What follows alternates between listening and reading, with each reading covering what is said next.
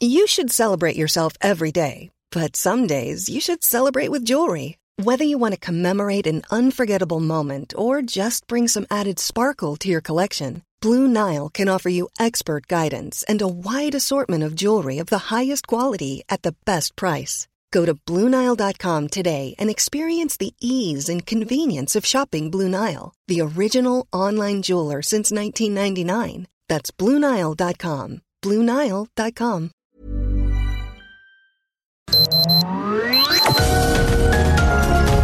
Heraldo Media Group presenta Sergio Sarmiento y Lupita Juárez. Información veraz y oportuna con un toque personal y humano. Por El Heraldo Radio, donde la H suena y ahora también se escucha.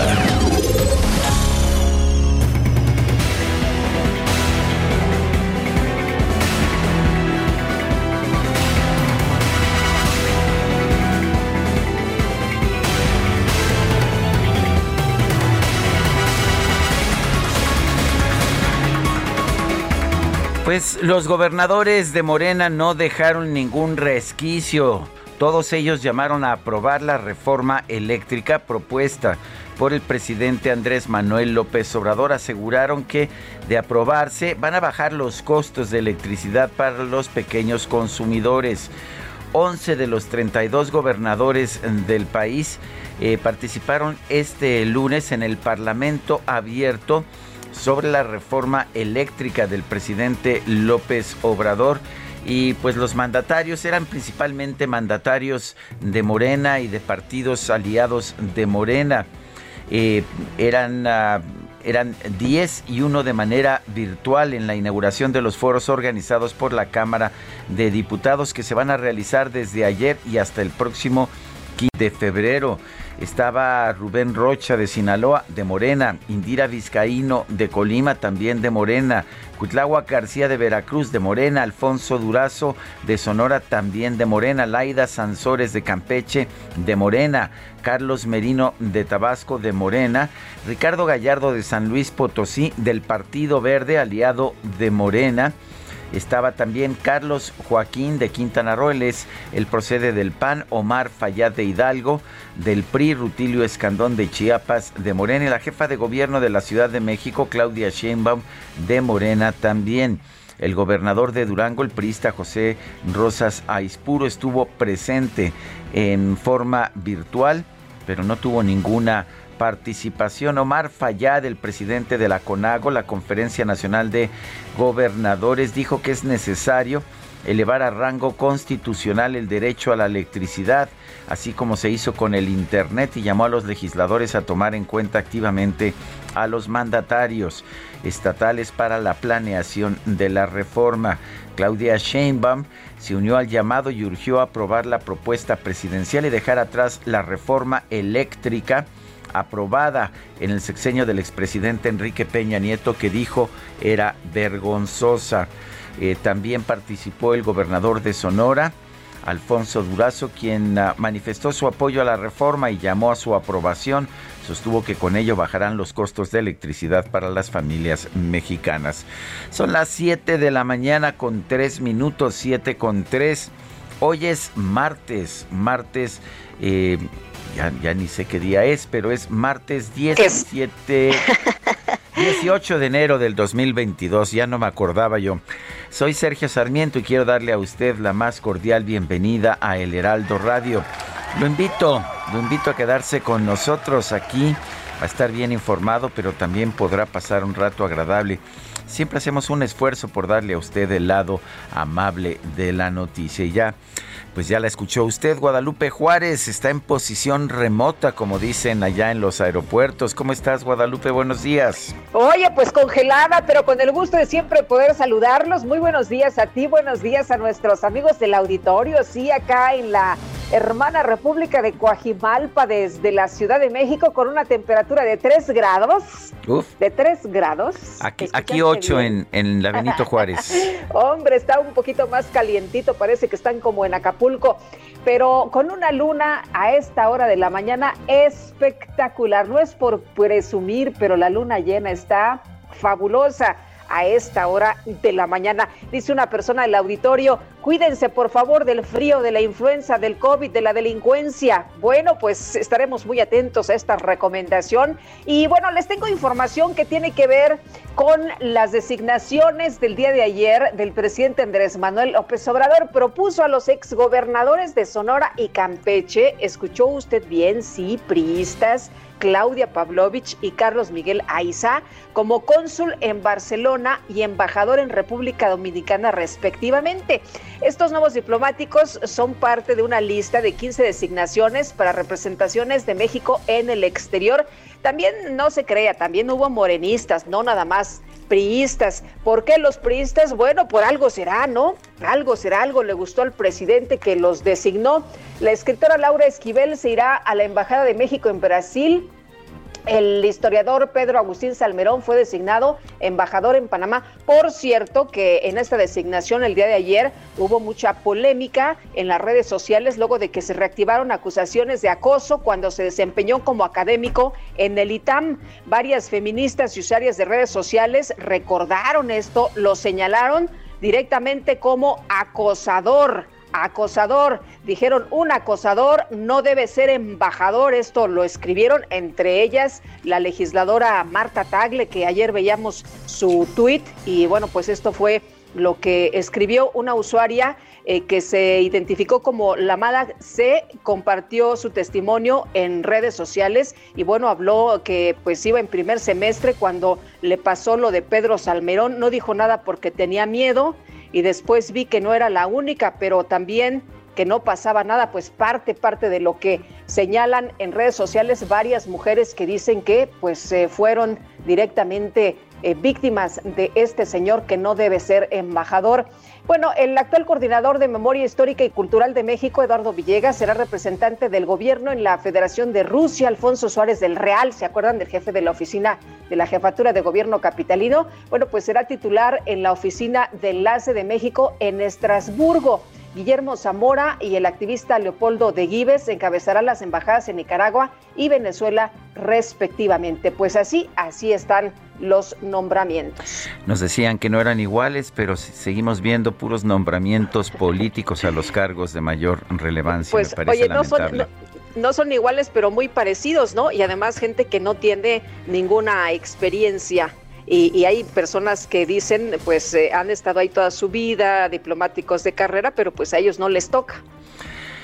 Cuauhtémoc Blanco, el gobernador de Morelos, afirmó que hay videos y grabaciones que mostrarían que su antecesor Graco Ramírez y el exsecretario de Seguridad Pública Alberto Capella pactaron con Santiago Hernández Mazarí, el carrete líder del grupo criminal Los Rojos. El gobernador presentó una denuncia de hechos en la Fiscalía Especializada en Materia de Delincuencia Organizada de la Fiscalía General de la República para que se investiguen los señalamientos en su contra que lo vinculan con el narcotráfico. También las amenazas que se han proferido en contra del gobernador. Pidió que se indague a servidores públicos que puedan estar coludidos en esta campaña en su contra. A su salida de las instalaciones de la FGR, el gobernador declaró de exgobernadores hay audios y hay grabaciones de que Graco y Capela pactaron. Yo no me voy a quedar con los brazos cruzados porque mi personalidad no me lo permite. Son las 7 de la mañana con 8 minutos. Vamos a la frase del día.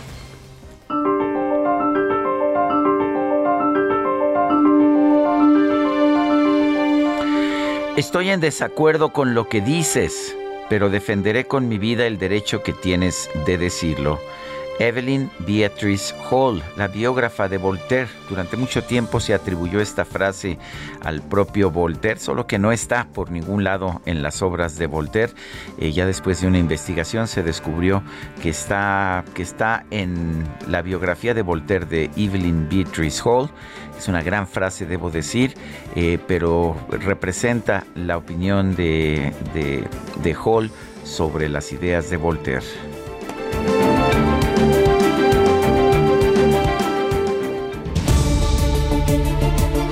Las preguntas, ya sabe usted que nos gusta preguntar. Ayer preguntamos, por ejemplo, ¿debe el gobierno eliminar al INE y tomar el control de las elecciones como hacía en el pasado? Nos dice que sí el 2.8%, que no el 96.6%, quién sabe, 0.6%. Recibimos 15.986 participaciones. La que sigue, por favor. Por supuesto que sí, ya echo yo de menos al DJ Kike cuando no anda aquí para pues acicatearnos y, y ya saben, es, es como, como como la falange de la producción que nos obliga a mantenernos en el curso en el curso adecuado. Bueno, pues ya está aquí la siguiente, por supuesto, ya la coloqué en mi cuenta personal de Twitter arroba Sergio Sarmiento. Y la pregunta es la siguiente, a ver, toma nota Guadalupe por si quieres responder. Eh, viene de ahí, viene de ahí. ¿Deben todos los funcionarios ganar menos que el presidente? Bueno, nos dice que sí el 25.4%, que no 69.1%, quién sabe. 5.6%. En 41 minutos hemos recibido 1.115 votos. ¿Eh? Mire, ahí véale, apúntele bien. Las destacadas del Heraldo de México. Y vámonos a las destacadas con Itzel González. Itzel, ¿cómo te va? Buenos días. Muy buenos días, Lupita, Sergio, queridos destacalovers. Apúntenle bien que ya vienen las destacadas, la sección relevante de las 7:11 de la mañana, por lo menos. Para los que se paran bien tempranito, que nos escuchen desde el arranque, viene lo importante, lo destacado que se publica esta mañana en el Heraldo de México. Y antes de que nos llegue el machete, vámonos con las destacadas. Uy. En primera plana, asegura López Obrador, City no se libra de pagar impuestos. Al reaparecer tras dar positivo a COVID-19, el presidente reiteró que se cobrarán entre 30 y 40 mil millones de dólares por la venta de Banamex. 30 mil millones Curioso, las valuaciones más altas que he visto son de 15 mil millones, o sea, van a pagar el doble de impuestos sobre la renta que lo que les paguen por el banco. Como que no salen las cuentas, ¿verdad? no saben no, sumar. de que no? Si salen las cuentas, pues hay muchas obras todavía que hacer. Bueno. Pues sí, pero pues eh, ¿tú crees que vas a vender por 15 mil millones para pagar 30 mil millones de impuestos? Suena, no, no, es falso, pero pues tampoco es verdadero. Yo creo que es lo único que nos van a decir mañana. Exactamente. País, Iniciativa Eléctrica, Govers se alinean a Reforma 4T. Mandatarios estatales de Morena y del PRI llamaron a aprobar la propuesta del Ejecutivo. Ciudad de México de la Salud instalan cuatro kioscos adicionales. Se ubican en Álvaro Obregón, Azcapotzalco, Coyoacán y Magdalena Contreras. Ya suman 17. Estados, Huachicol imparable, avanza Ordeña en Tlahuelilpan. La lucha por los ductos de Pemex se mantiene en el estado de Hidalgo. Orbe, erupción en Tonga, atrapados dos mexicanos. Leslie Nava y David Olaf Santillán, biólogos, esperan recibir ayuda. Meta Federación Mexicana de Fútbol mayor rigor en medidas. Ante Costa Rica y Panamá se pone en marcha el plan que contempla vetos de un lustro para los fans.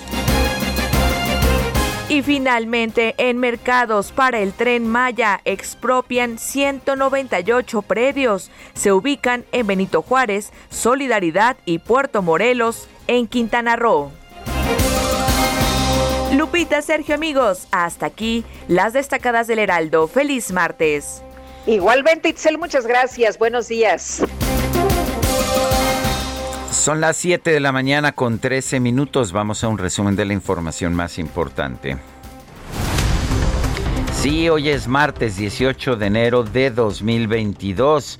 La Cámara de Diputados comenzó ayer las mesas de discusión del Parlamento abierto sobre la iniciativa de reforma constitucional en materia de electricidad del presidente López Obrador, con la participación de 11 gobernadores, 8 de Morena, 1 del Partido Verde, 1 del PRI y 1 del PAN. El presidente de la Junta de Coordinación Política de la Cámara de Diputados, Rubén Moreira, aseguró que sería un despropósito para los legisladores rechazar esta iniciativa sin analizarla, pero también lo sería no modificar el proyecto. Fue muy claro, sería un despropósito para un legislador y una legisladora rechazar de entrada una iniciativa. Sería un despropósito sin estudiarla, sin analizarla, sin debatirla como también nosotros estamos ciertos que una iniciativa puede y debe tener modificaciones. Hacemos votos todos porque este Parlamento sea de éxito para México. La jefa de gobierno de la Ciudad de México, Claudia Sheinbaum, aseguró que la iniciativa es un acto de responsabilidad y visión republicana para alcanzar la soberanía eléctrica del país. Es un acto de responsabilidad y visión republicana que da a la nación soberanía energética, planeación en la transición hacia una economía con menos emisiones de gases de efecto invernadero, acaba con abusos y saqueos y garantiza la energía eléctrica y el Internet para el bienestar de las presentes y futuras generaciones. El mandatario de Hidalgo y presidente de la Conferencia Nacional de Gobernadores, Omar Fayad, propuso incluir a las autoridades estatales en el sistema de planeación del sector eléctrico nacional y elevar a rango constitucional el derecho a la electricidad. De cara al futuro, es preciso preguntarnos si es útil que los ejecutivos estatales, que los gobiernos de los estados, como parte de un todo llamado federación, seamos parte, por lo menos con voz, en el proceso de planeación del sistema eléctrico nacional. Propuesta importante que les dejamos en la mesa a las y los legisladores por si quieren incorporarnos al Sistema Nacional de Planeación, aunque no tuviéramos voto, porque el desarrollo de México va del brazo del desarrollo de los estados del país. En un comunicado, la Comisión Federal de Electricidad aseguró que la reforma eléctrica del presidente López Obrador busca que las tarifas de luz no suban más que la inflación, porque la electricidad, dijo, no debe ser una mercancía. En un video, el ex candidato presidencial Ricardo Anaya llamó a aprovechar la extracción de petróleo para generar los recursos necesarios para impulsar una transición, pero para las energías limpias. Lo que hay que hacer es sacarlo hoy y venderlo ahorita que vale mucho dinero. Y con ese dinero hacer escuelas, hospitales y claro, usar el dinero para preparar la transición, el cambio hacia lo que viene en el futuro, que son las energías limpias, especialmente la solar. La Secretaría de Relaciones Exteriores anunció que la exgobernadora de Sonora, Claudia Pavlovich, será propuesta como cónsul de México en Barcelona, mientras que el exgobernador de Campeche, Carlos Miguel Aiza González, será postulado como embajador de México en República Dominicana. El dirigente nacional del PRI, Alejandro Moreno, advirtió que los exgobernadores Carlos Miguel Aiza y Claudia Pavlovich podrían ser expulsados del partido si aceptan convertirse en representantes del actual gobierno federal. La Secretaría de Relaciones Exteriores anunció que Alicia Bárcena, secretaria ejecutiva de la Comisión Económica para América Latina y el Caribe, la CEPAL, va a asumir la dirección del Instituto Matías Romero cuando concluya su gestión en la CEPAL. Y Marcelo Ebrard, del canciller, informó que el gobierno de los Estados Unidos otorgó su beneplácito para la instalación de dos nuevos consulados en Nueva Jersey y también en Oklahoma. En una declaratoria publicada en el Diario Oficial de la Federación, la Secretaría de Desarrollo Agrario, Territorial y Urbano confirmó la expropiación de 198 terrenos en los municipios de Benito Juárez, Solidaridad y Puerto Morelos, Quintana Roo para la construcción del tramo 5 norte del tren Maya. Nos habían dicho que no iban a expropiar nada para la construcción del tren Maya bueno, pues están ah, expropiando estos 198 terrenos en zonas pues muy, ah, muy importantes para la economía turística del país. Esperemos que este sea el último trazo, ¿no? A ver si no se les ocurre que, ah, caray, no, por ahí no era, mejor vámonos por otro lado, un nuevo trazo. Bueno, el gobernador de Morelos, Cuauhtémoc Blanco, acudió a la Fiscalía Especializada en Materia de Delincuencia Organizada para presentar una denuncia de hechos sobre los señalamientos en su contra por presuntos vínculos con el narcotráfico y las amenazas que ha recibido. Por otro lado, el gobernador de Morelos, Cuauhtémoc Blanco, aseguró que su predecesor, Graco Ramírez, y el exsecretario de Seguridad, Alberto Capella, hicieron pactos con Santiago Hernández Mazari, el carrete, ex líder de la agrupación criminal Los Rojos. Hay grabaciones donde el carrete menciona que pactó con Capella y pactó con Graco. Entonces por eso está todo este movimiento. De hecho que hay jueces, fiscales policías estatales, policías municipales. Esto se lo dijo la fiscalía hoy. Y jueces. Lo he declarado y ustedes lo deben de tener documentado. La Fiscalía General de la República formuló una imputación contra 16 exmandos del sistema penitenciario federal investigados por presuntos sobrecostos en los contratos de prestación de servicios privados en ocho prisiones del país. Un tribunal federal rechazó modificar la medida cautelar de prisión preventiva impuesta a Rosalinda González Valencia, esposa de Nemesio Oceguera Cervantes, líder del cártel Jalisco Nueva Generación, en el proceso en su contra por presunto lavado de dinero. Y al participar en el Congreso Nacional sobre Trata de Personas, el ministro presidente de la Suprema Corte de Justicia, Arturo Saldívar, pidió a la sociedad no ser indiferente ante el sufrimiento de las víctimas de este delito. Yo creo que como sociedad todavía podemos dejar de voltear a otro lado y ver de frente ese dolor y ese sufrimiento, ver de frente los ojos de angustia de esas mujeres y de esas niñas. Y lanzar un grito de ya basta no más. Como sociedad no podemos permitir que se siga comerciando con la vida de las personas. La Universidad Autónoma de Querétaro informó que a partir del 24 de enero va a comenzar el retorno gradual a clases presenciales con protocolos generales para evitar contagios de COVID-19. Y el gobernador de Coahuila, Miguel Ángel Riquelme, informó que a pesar de que es el semáforo de riesgo epidemiológico en la entidad se encuentra en color naranja, las actividades comerciales no se van a suspender ni se van a reducir los aforos de los establecimientos. El gobierno de Tabasco anunció el retorno al color amarillo del semáforo de riesgo epidemiológico por COVID-19 debido al repunte de contagios en la entidad. Y el gobernador de Puebla, Miguel Barbosa, informó que dio positivo a la prueba de COVID-19, señaló que no presenta síntomas y que se va a mantener trabajando desde casa. Ayer le recordaban en redes sociales cuando él decía que los pobres no se enfermaban, que era una enfermedad solo de ricos y que pues se quitaba comiendo guajolote con mole. El gobierno de la Ciudad de México informó que este lunes instaló cuatro macro kioscos para la toma de pruebas de COVID-19 en las alcaldías de Álvaro Obregón, Azcapotzalco, Coyoacán y Magdalena Contreras. El Instituto Mexicano del Seguro Social informó que entre el 10 y el 17 de enero más de 50 mil trabajadores tramitaron el permiso COVID a través de la aplicación digital y la página de Internet del organismo.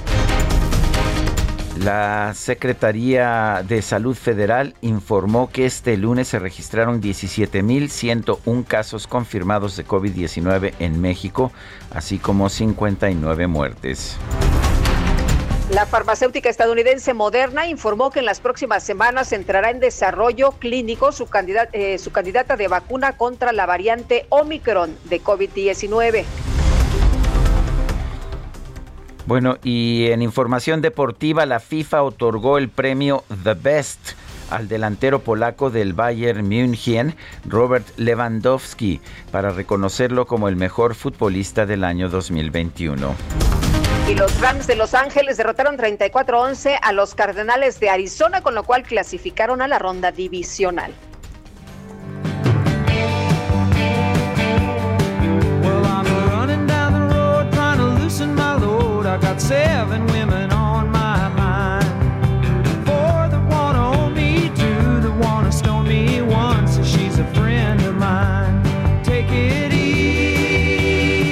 Estamos escuchando al grupo The Eagles, estamos recordando a Glenn Frey, que fue cantante, compositor y y uno de los grandes impulsores de la banda The Eagles, una banda que dejó realmente una huella muy importante en la música popular de Estados Unidos y del mundo.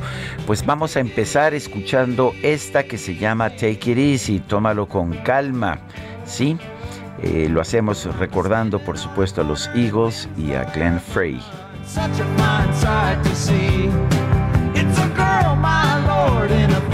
Son las 7 con 24 minutos. Nuestro número para mensajes de WhatsApp es el 55 20 10 96 47. Regresamos.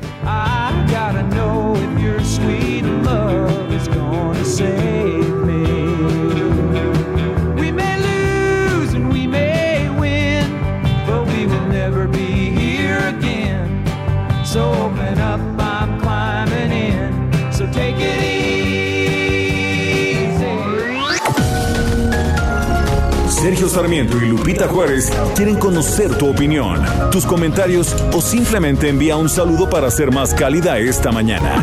Envía tus mensajes al WhatsApp 5520 109647.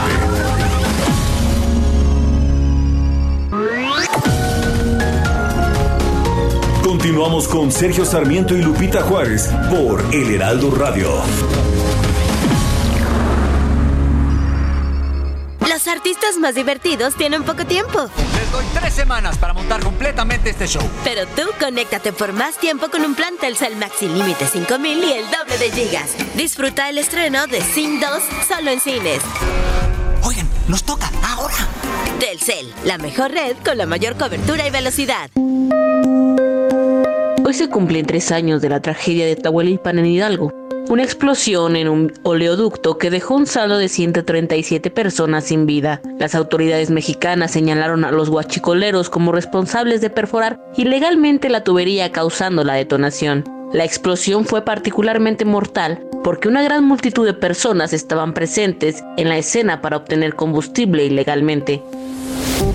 Las fuerzas de seguridad trataron de persuadir a las personas para que se alejaran de la escena, pero fueron superadas en número y prefirieron no actuar contra los civiles por temor a causar una confrontación violenta.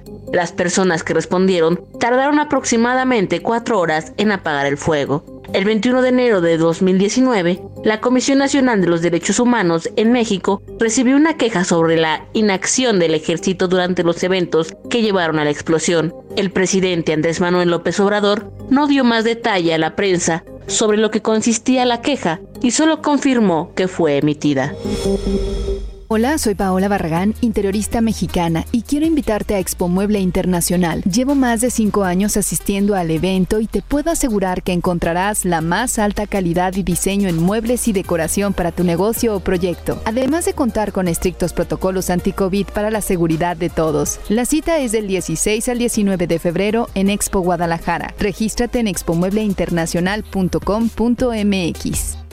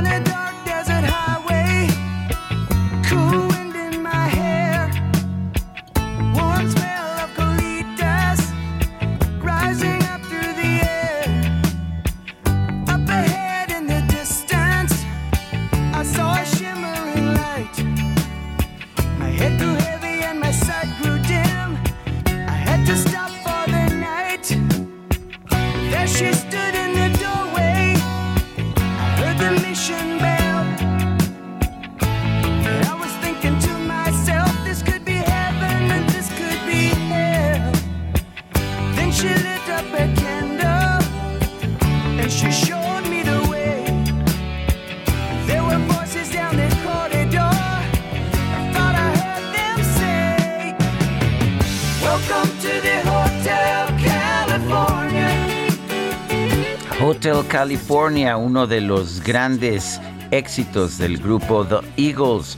Estamos recordando a este grupo estadounidense el día de hoy en el aniversario del fallecimiento de uno de sus grandes integrantes, Glenn Frey. Falleció el 18 de enero de 2016 a los 67 años.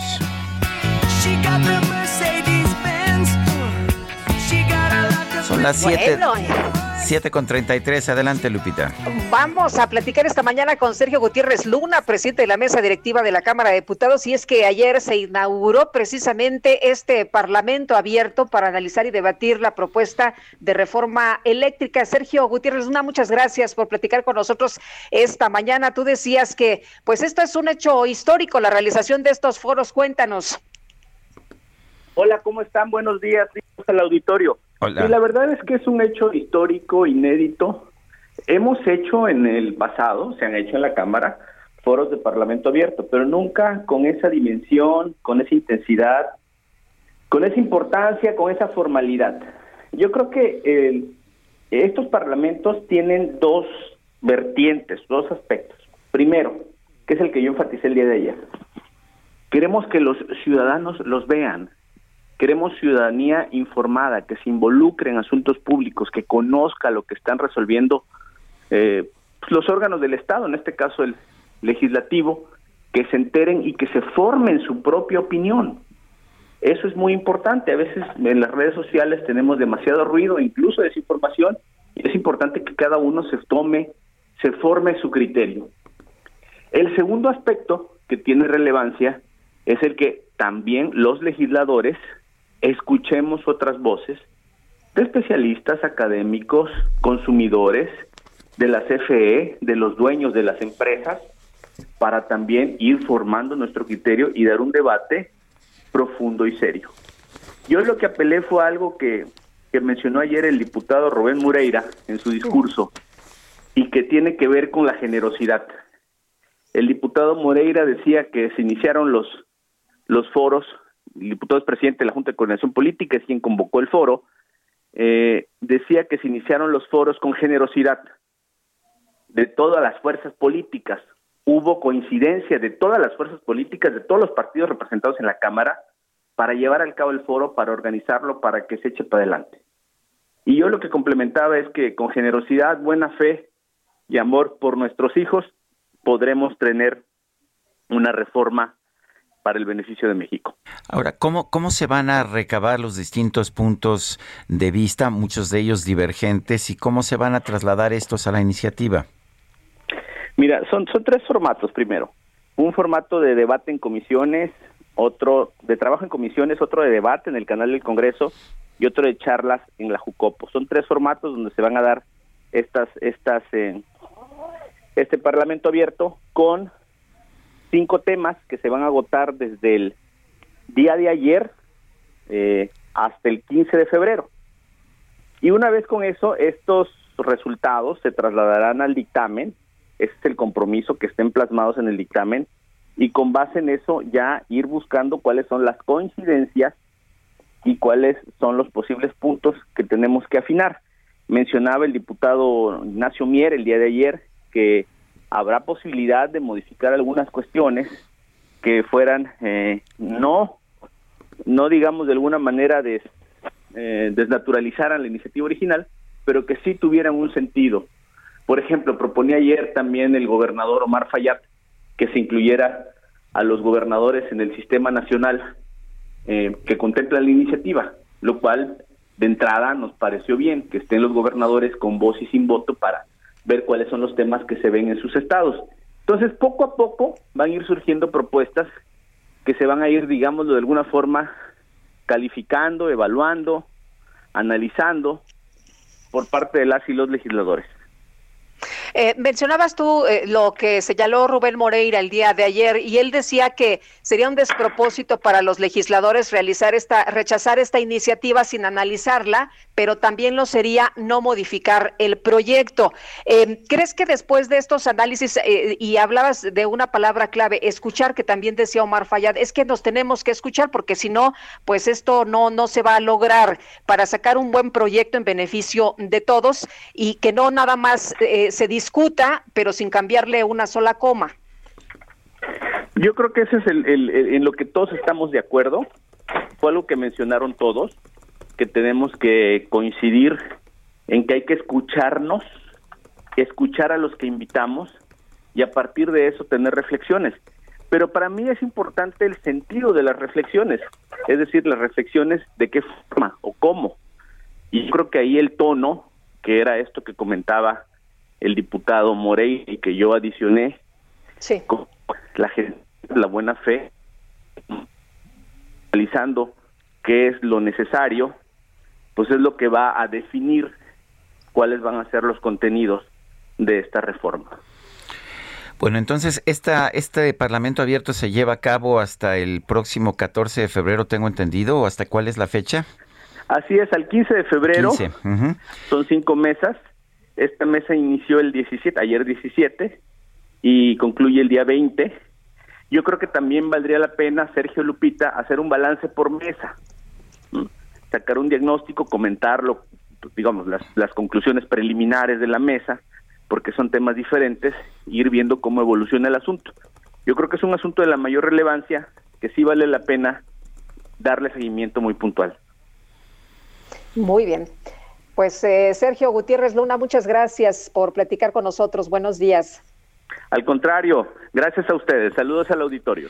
Bueno, pues habrá que estar muy atentos. Eh, yo tengo mis dudas de que este Parlamento abierto vaya a modificar las opiniones de quienes ah, ya tienen una idea bastante clara sobre esta reforma o contrarreforma eléctrica, aunque debo reconocer, y lo digo como un acierto, me parece, de la Cámara de Diputados, el que se haga un parlamento abierto, me parece que está bien que se discutan las cosas públicamente, en, eso siempre estaré de acuerdo.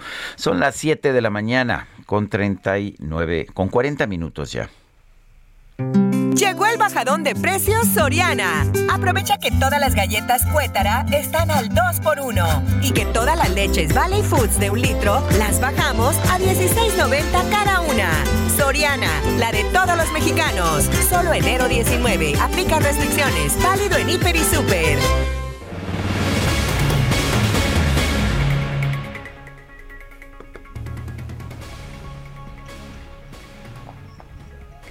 Llevó a cabo la inauguración de los foros de Parlamento Abierto sobre la reforma eléctrica en el Palacio Legislativo de San Lázaro. El gobernador de Hidalgo, Omar Fayad, estuvo presente en su calidad, por cierto, de presidente de la CONAGO y presentó pues varias propuestas. Está con nosotros vía telefónica. ¿Qué tal, gobernador? Qué gusto saludarlo. Buenas noches. Hola, buenas noches, Lupita, y un abrazo para ti, para Sergio Sarmiento y para todo su auditorio.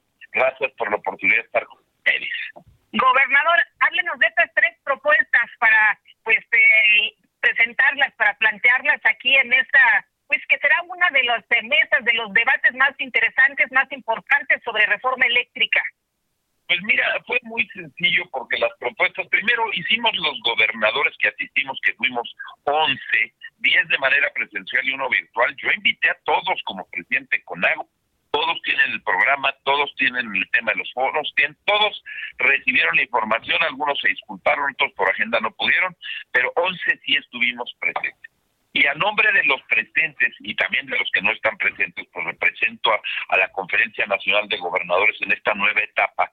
Hice un posicionamiento ecuménico, sin cargas partidistas, sin cargas ideológicas ni del lado de los aplaudidores de la reforma ni del lado de los detractores, sino muy ecuménico como presidente de la CONAGO, muy consultado con los gobernadores para decirles las propuestas que son claras y sencillas. Primero, si ya pusimos en la Constitución el derecho al Internet como un derecho fundamental y un techo que vela la Constitución por él, pedimos que ya que van a hacer la reforma, pues eleven a rango constitucional el derecho al servicio eléctrico del pueblo mexicano, número uno.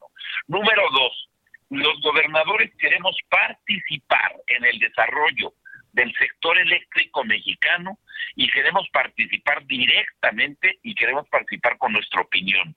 No importa que no nos dé votos, si nos los dan mejor, pero si no, queremos ser parte del Sistema Nacional de Planeación sobre Energía Eléctrica.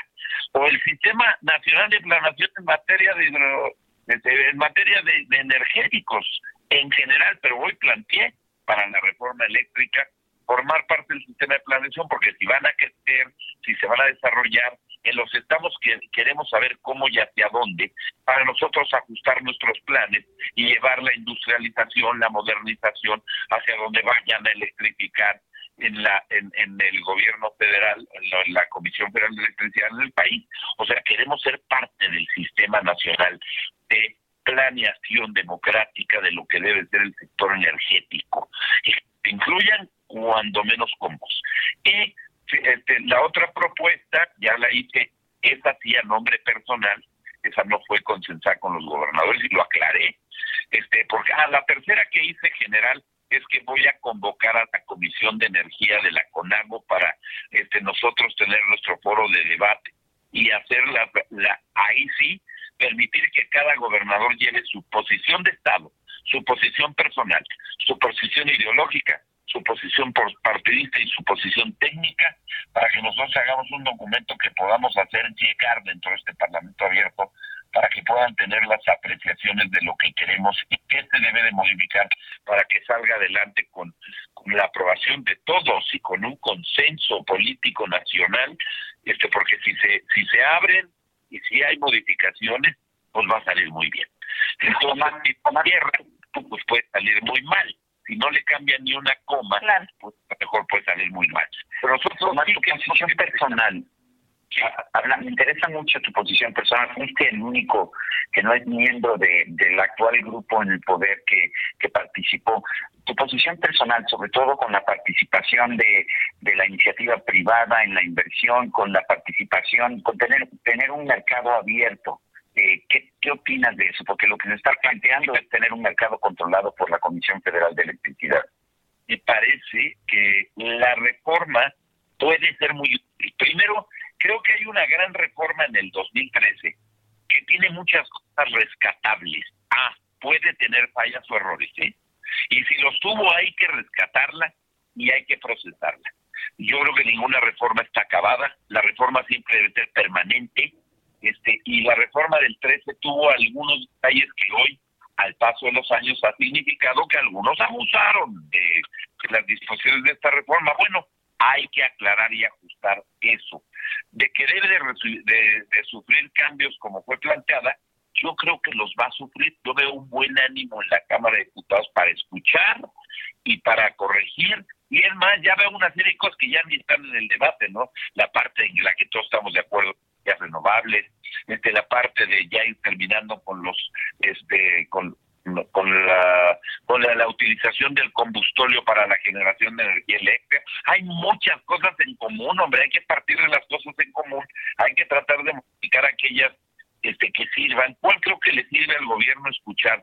La que mande certidumbre a los inversionistas mexicanos o extranjeros, este, la que dé certidumbre de un país que respeta sus leyes, que respeta sus acuerdos, que puede ser que no nos gusten los leyes y los acuerdos que hicieron otros en otros tiempos, pero que se pueden revisar, se pueden ajustar.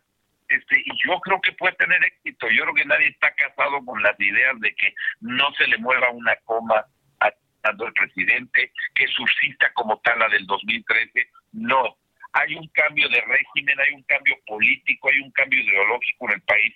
Y bueno, pues hay que estar atentos y ahora hay que procesar con, con quien dirige ahora el país, que hoy eh, frente a un cambio ideológico tiene distintas perspectivas, pues que escuchen las de los demás para poder hacer los cambios necesarios y que pueda salir adelante. Y, justamente Omar plantea creo que todo el 2013 se tire a la basura, ni creo este, que todo lo que plantea la reforma del presidente López Obrador está mal.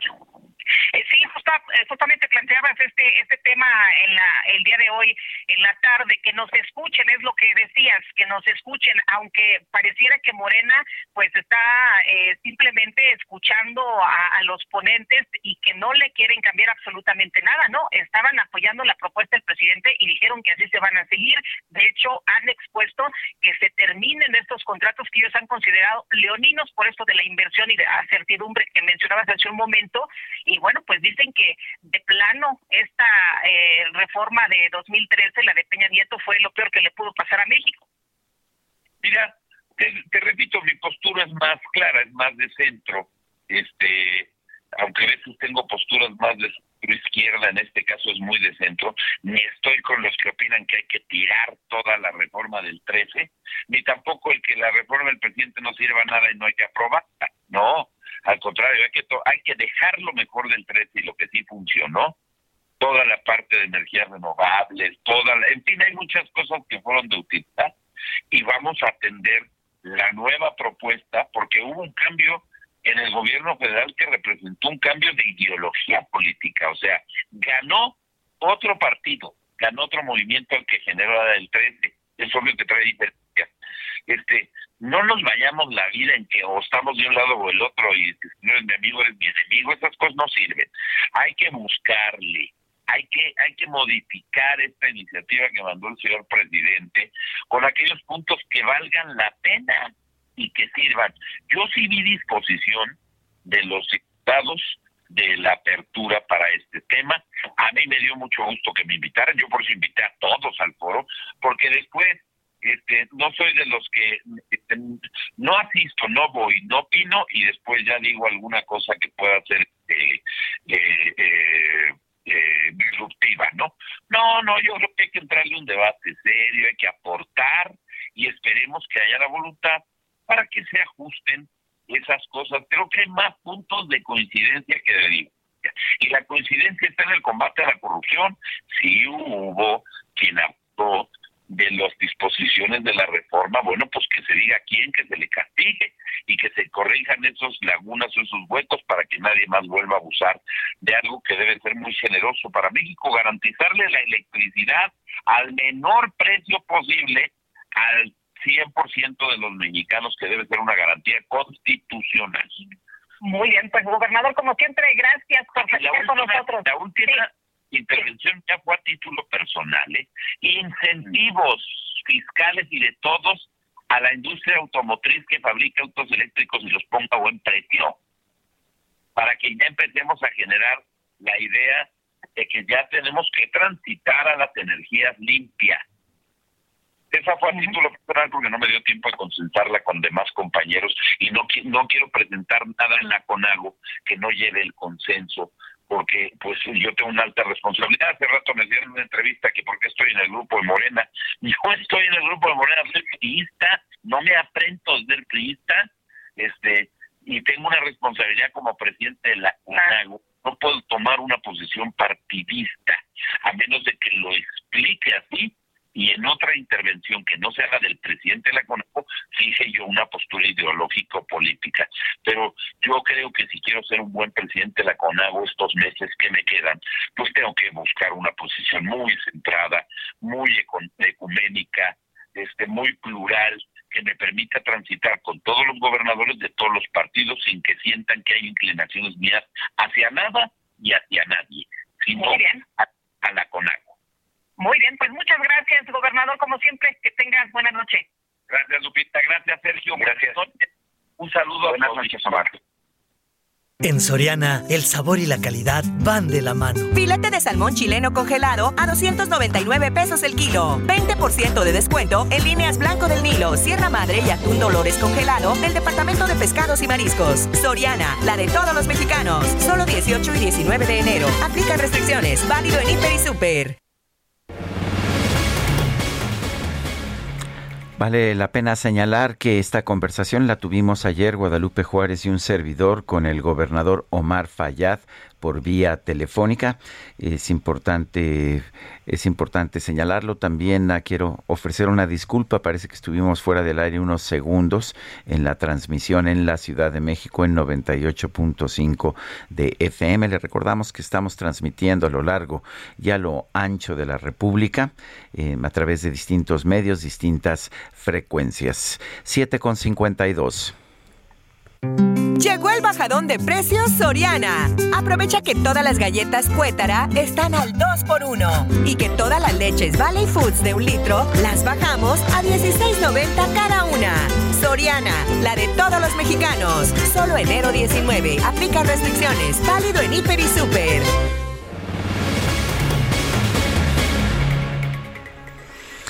Bueno, son las 7, las 7 de la mañana con 52 minutos, 7 con 52. Eh, rápidamente les señalo que se está llevando a cabo el World Economic Forum, el Foro Económico Mundial, allá en, ah, en Davos, a pesar de que no está abierto al público en general.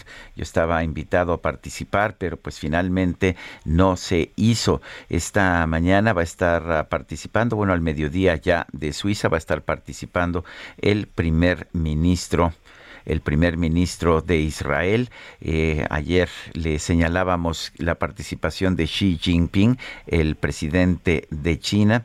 Y bueno, pues ah, es una es una larga lista de jefes de Estado y de gobierno los que van a estar participando. Adelante, Guadalupe.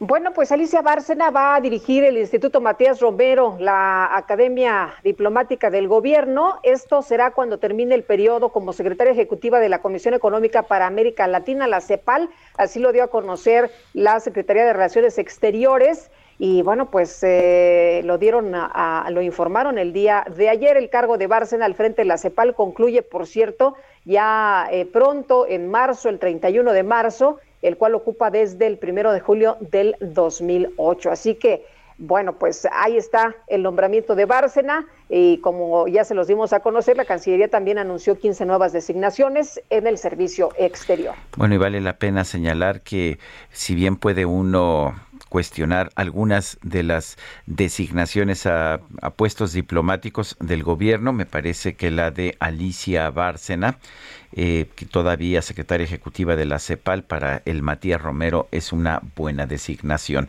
Son las 7 de la mañana con 54 minutos. Vamos a una pausa y regresamos.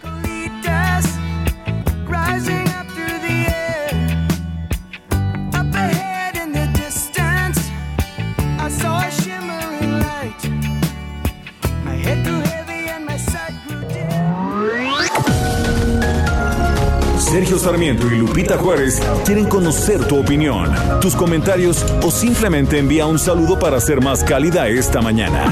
Envía tus mensajes al WhatsApp 5520 109647.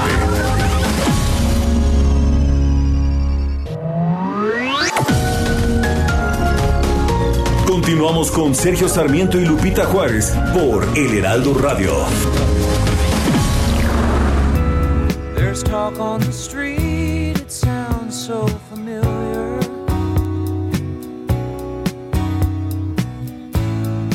Great expectations, everybody's watching you.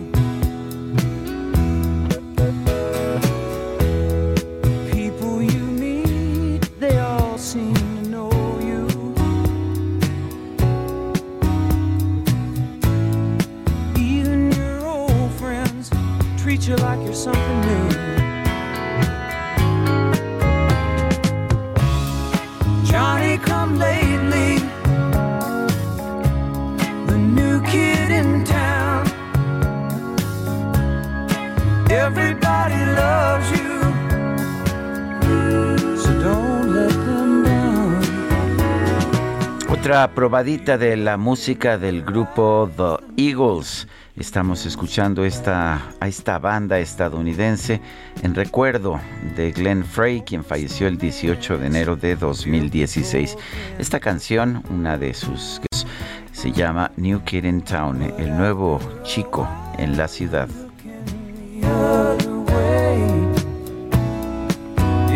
Hombre, qué buenas rolas para este martes.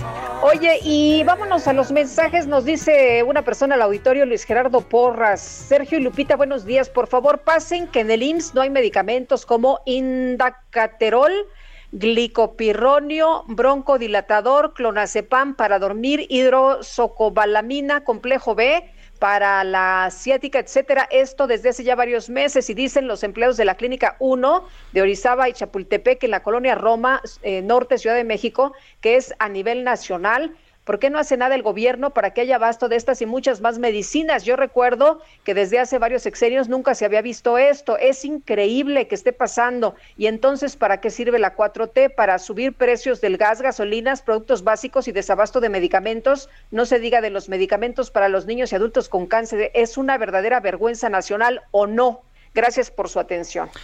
Eh, Claudia Álvarez nos dice, las fuentes de San José Insurgentes tienen aproximadamente tres meses de no funcionar, las que se encuentran entre Capuchinas y Río Mixcuac y las que están sobre Insurgentes. Cabe mencionar que el Parque de la Bola, al Parque de la Bola se le está dando un buen mantenimiento con la fuente que ayer sí funcionaba. Y nos dice otra persona, muy buenos días Sergio Lupita, los mejores comunicadores de la radio.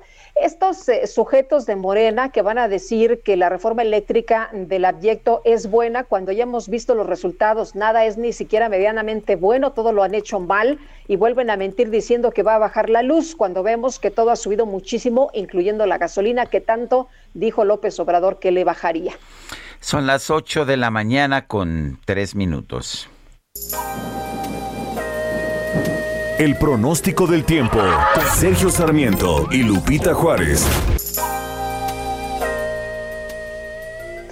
Berenice Peláez, meteoróloga del Servicio Meteorológico Nacional de la Conagua. ¿Qué tal? Buenos días. Buenos días, Lupita y Sergio. Los saludo con gusto y les informo que este día la entrada de humedad del Océano Pacífico, del Golfo de México y también del Mar Caribe van a originar lluvias con intervalos de chubascos durante la tarde, los cuales pueden estar acompañados de descargas eléctricas sobre los estados de Baja California, Sonora, Jalisco, Colima, Michoacán, Puebla, Guerrero, Oaxaca y Chiapas. A su vez, una vaguada polar y la corriente en chorro subtropical van a generar el ingreso de humedad, así como probabilidad para la caída de agua, nieve o nieve en zonas serranas de Baja California, Sonora y Chihuahua. Por otra parte, un sistema anticiclónico sobre el noreste del Golfo de México va a generar viento de componente sur con rachas de 50 a 60 kilómetros por hora en Nuevo León, en Tamaulipas y Veracruz. Además, se presentará viento con rachas de 60 a 70 kilómetros por hora y posible formación de tolvaneras en el estado de Chihuahua.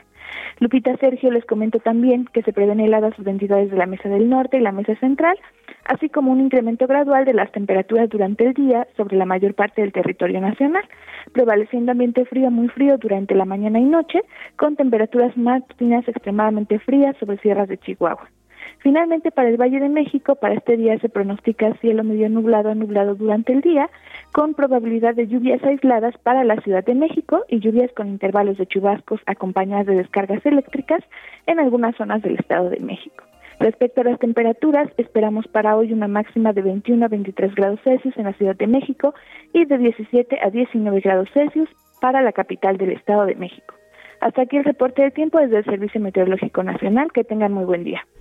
Igual para ti, Berenice. Muchas gracias. Gracias. Ayer lunes la Secretaría de Relaciones Exteriores designó a la exgobernadora de Sonora, Claudia Pavlovich, como encargada del consulado mexicano en Barcelona, España. Gerardo Moreno nos tiene la información. Adelante, Gerardo. Hola, ¿qué tal? Es un gusto saludarlos desde Sonora donde les platico que este lunes la Secretaría de Relaciones Exteriores designó a la exgobernadora Claudia Artemisa Pablo Villarellano como encargada del consulado mexicano en la ciudad de Barcelona, España. Según el comunicado de la dependencia, fue el propio presidente Andrés Manuel López Obrador quien realizó esta designación junto a 14 puestos más, haciendo uso de las facultades que le confiere el artículo 89 de la Constitución Política de México. Junto a la ex gobernadora de Sonora, también se designó al ex gobernador de Campeche, Carlos Miguel Aiza, como titular de la Embajada de México en República Dominicana. Además se designó a los titulares de las embajadas de Rumania, Portugal, Venezuela, Nogales, Dinamarca, Corea, Azerbaiyán, Panamá, Estrasburgo, Rusia, Nicaragua e Irlanda. Pablo Villarellano es originaria de Magdalena, licenciada en Derecho por la Universidad de Sonora. Fue regidora en Hermosillo, diputada local, presidenta del Partido Revolucionario Institucional en el Estado, senadora y gobernadora de Sonora del 2015 al 2021, todo representando al PRI. Después de esta noticia, el propio gobernador actual de Sonora, Alfonso Durazo Montaño, felicitó a la exmandataria priista por su nuevo nombramiento como representante del gobierno de México en Barcelona. Así el reporte desde Sonora. Muy buenos días. Muchas gracias. Bueno, y el presidente nacional del Partido Revolucionario Institucional, Alejandro Moreno, señaló que los exgobernadores priistas Claudia Pavlovich y Carlos Miguel Aiza podrían ser expulsados del PRI en caso de que acepten la propuesta del presidente López Obrador de ser cónsul y embajador respectivamente. Elia Castillo, no sé si les importe mucho, pero te escuchamos. Buenos días. Muy buenos días, Lupita Sergio, los saludo con gusto ustedes el auditorio. Así es, luego de estas eh, pues, designaciones, el presidente nacional del PRI, Alejandro Moreno, pues amagó con expulsar del partido a los dos exgobernadores. Esto luego de justamente estas designaciones que hizo la Cancillería. en respuesta, el dirigente priista señaló a través de sus redes sociales que fueron autoridades emanadas del PRI, por lo que su militancia está sujeta a los estatutos del Instituto Político. A través de esta de una red social, el eh, priista pues señaló que los gobernadores Claudia Pavlovich y el eh, campechano Carlos Miguel Aiza fueron eh, justamente emanados del PRI, por ello deben debe ser el Consejo Político del partido quien defina si pues pueden aceptar o no estos cargos en caso de que el Consejo Político pues decida que no los pueden aceptar y ellos lo aceptan, entonces podrían ser expulsados del partido. Esto fue lo que señaló el dirigente priista y bueno, esperemos a ver qué es lo que ocurre con estas designaciones, si las aprueban o no. Como bien dice Lupita, bueno, no creo que les importe mucho, pero fue, fue la reacción de la dirigencia priista. Este es el reporte que les tengo. Muy bien, muchas gracias, Elia. Muy buen día.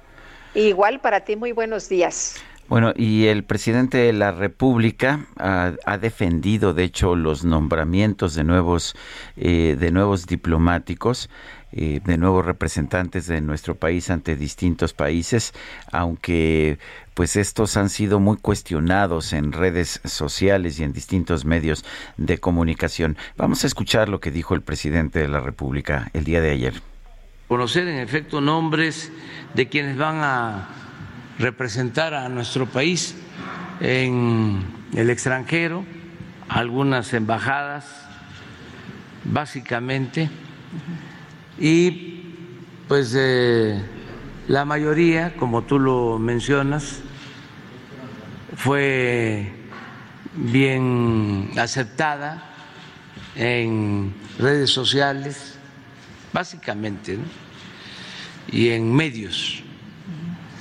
Y hubieron cuestionamientos eh, para exgobernadores del PRI, básicamente de el presidente de ese partido, que está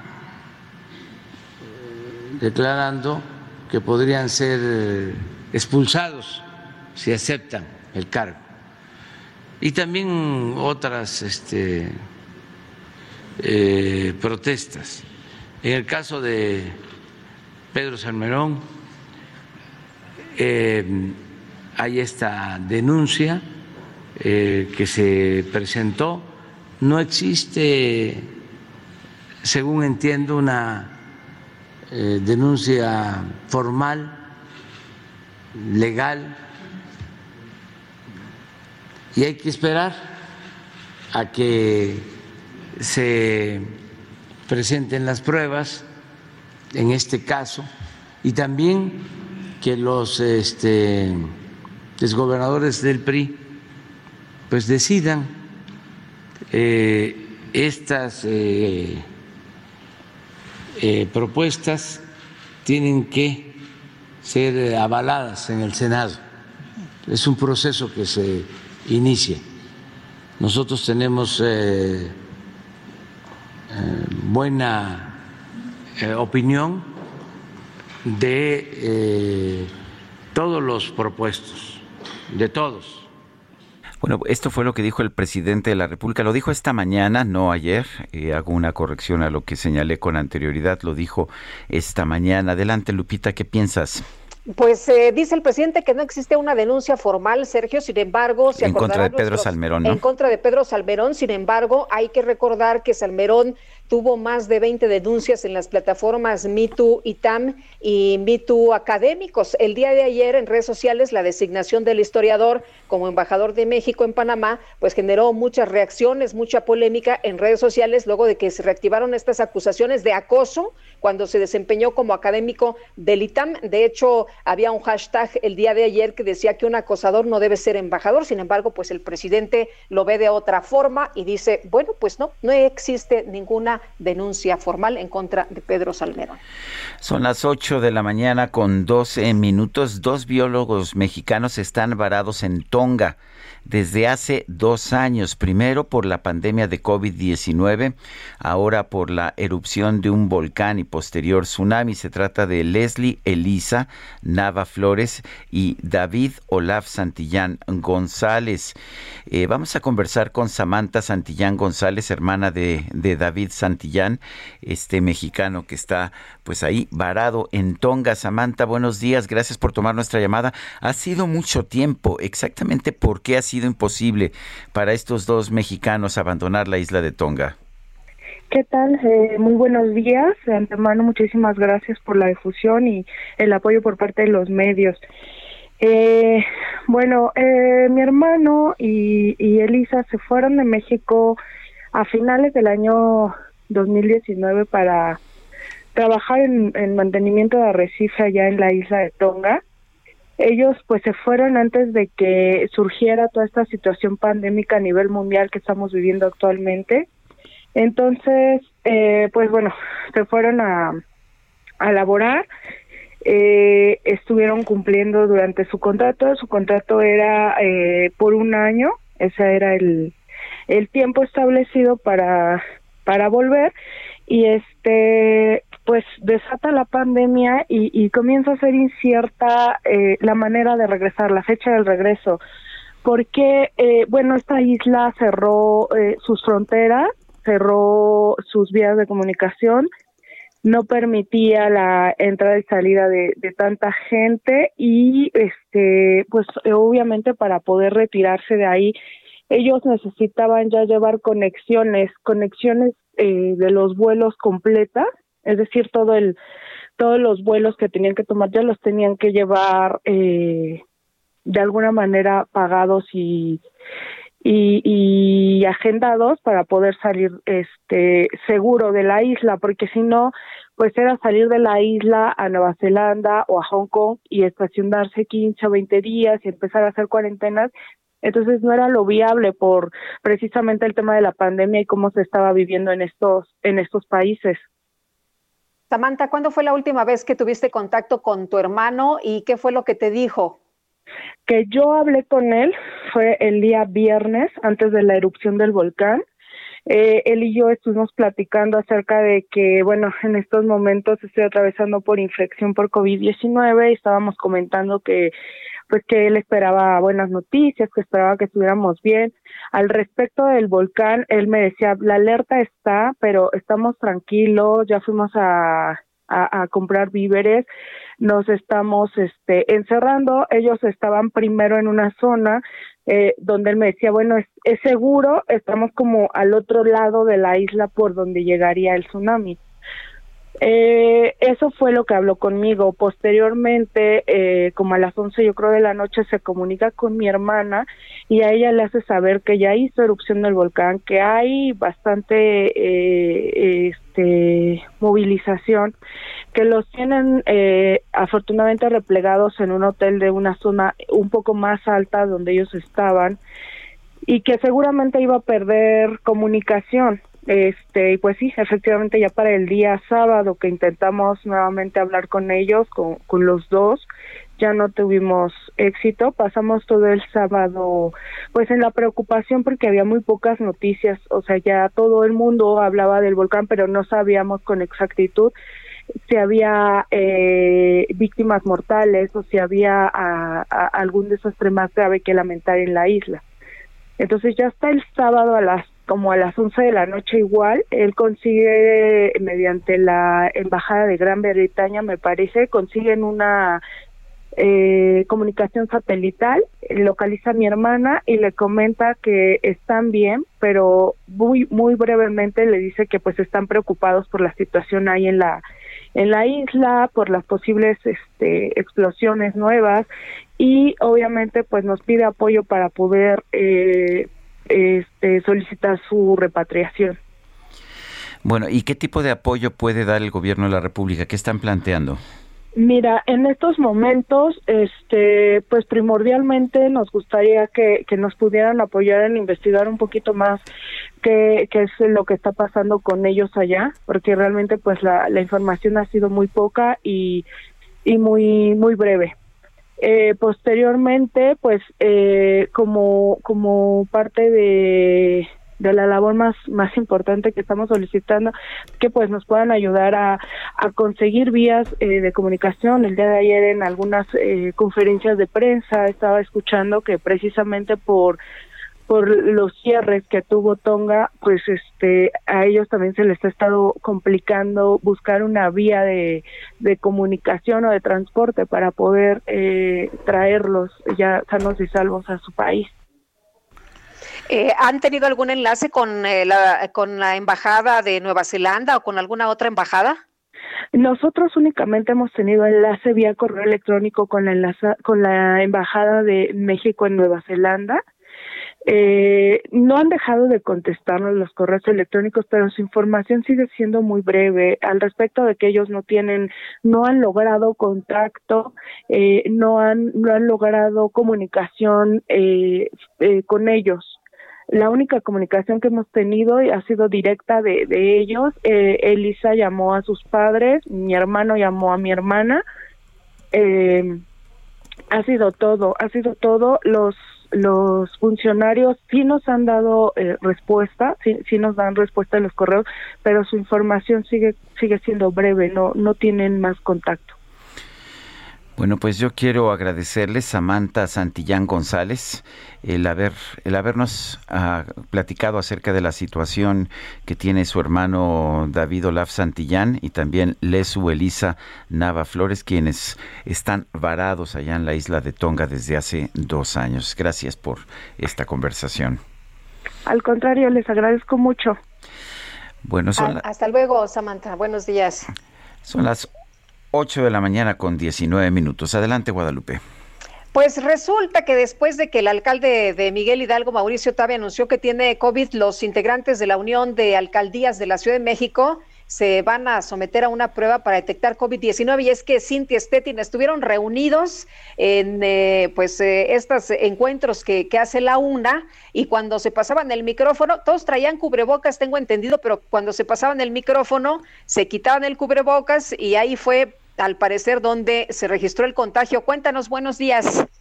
¿Qué tal? Muy buenos días, Lupita. Buenos días, Sergio. Buenos días al auditorio. Porque así como lo comentas, este jueves los alcaldes de la Unión de Alcaldías de la Ciudad de México someterán a una prueba para detectar COVID-19. Esto después de que el alcalde de Miguel Hidalgo, Mauricio Tabe, saliera positivo a COVID-19. Es correcto, pues este lunes realizaron una conferencia de prensa en un hotel de la Ciudad de México, en donde pues todos estuvieron eh, reunidos arriba de un eh, templete. Algunos conservaban el, el, pues digamos, el cubrebocas para poder hablar. Eh, sin embargo, otros sí se lo quitaron. Ellos dicen que por precaución y responsabilidad se practicarán la prueba, pese a no tener síntomas. Eh, pues digamos, eh, también desearon una pronta recuperación al alcalde, al alcalde Mauricio Tabe, quien eh, hay que comentar que durante esta conferencia de prensa se escuchaba bastante ronco. Sin embargo, pues no se había sometido a esta prueba de detección de COVID-19. Asimismo, pues les comento que la Unión de Alcaldías hizo un eh, exhorto de nueva cuenta a la jefa de gobierno Claudia Sheinbaum a instalar más macroquioscos en la capital, así como a surtir de más eh, pruebas COVID-19 para que los capitalinos puedan realizarse este test comentaron que en caso de que las autoridades no hagan caso a su propuesta, ellos continuarán colocando módulos externos en sus alcaldías, esto para pues eh, lograr que una mayor cantidad de personas puedan realizarse esta prueba COVID. Es la información que tenemos. Gracias, Cintia. Seguimos pendientes. Muy buenos días. Buenos días. Y vámonos a las calles de la Ciudad de México. Israel Lorenzana, adelante. Sergio Lupita, muchísimas gracias. Estoy ubicado exactamente en la autopista que está en el municipio de Catepec, es exactamente el circuito exterior mexiquense, y es que hoy entró en funcionamiento el sistema ponchallantas. Esta es la caseta que está en la zona de las Américas, y bueno, pues en estos últimos días se han realizado distintas pruebas para garantizar la adecuada operación de este sistema. Esto quiere decir que, bueno, pues a partir de hoy todos los vehículos que se vuelen esta caseta, pues se activará este sistema ponchallantas y por supuesto van a perder los neumáticos. Esta caseta vale 62 pesos y por lo regular el transporte público son los que tienden a pasarse, levantar la pluma y pasarse sin pagar esta caseta de viaje aquí en el municipio de Catepec, Estado de México, de manera que, bueno, pues para nuestros amigos automovilistas es una advertencia, ya que de no pagar, bueno, pues estarán activando estos ponchallantas y van a perder los neumáticos. En materia vehicular, Sergio Lupita, la circulación sin ningún contratiempo a través de esta importante arteria, el circuito exterior mexiquense que viene desde Nezahualcóyotl, van a encontrar una circulación aceptable, esto con dirección hacia el perímetro de Catepec o más allá, hacia la zona de Texcoco. Sergio Lupita, la información que les tengo. Israel, muchas gracias. Hasta luego. Pues pónganse listos, no se pasen, no se pasen. Oye, y Gerardo Galicia anda por allá del centro de la Ciudad de México. Gerardo, ¿qué tal? Buenos días. Lupita, Sergio, excelente mañana y ya tenemos protestas. Son jubilados petroleros que llegaron desde muy temprano frente a Palacio Nacional y están realizando un meeting justo en el acceso principal. De hecho, están sobre la explanada, tenemos reducción de carriles, tenemos la presencia ya de elementos de la Policía Capitalina eh, abanderando esta manifestación, pero la buena noticia, Lupita, Sergio, es que no tenemos cierre la circulación. Si van a utilizar el circuito del Zócalo, lo pueden hacer casi en toda su extensión sin mayor problema a pesar de esta protesta que realizan cerca de 30 personas. Y únicamente hay que recordar que sigue completamente cerrado el tramo del circuito del Zócalo, que va de la calle 5 de mayo a 5 de febrero. Es una calle que prácticamente eh, ha permanecido cerrada varias semanas. Es un tramo que es utilizado ya por los peatones y esto obliga a la policía capitalina a cambiar el sentido de la calle 5 de mayo. Ahora eh, avanza rumbo a la zona del eje central. Por lo pronto el reporte, seguimos muy pendientes. Gracias, Gerardo. Son las 8 de la mañana con 24 minutos. Vamos a una pausa. Guadalupe Juárez y Sergio Sarmiento estamos en el Heraldo Radio.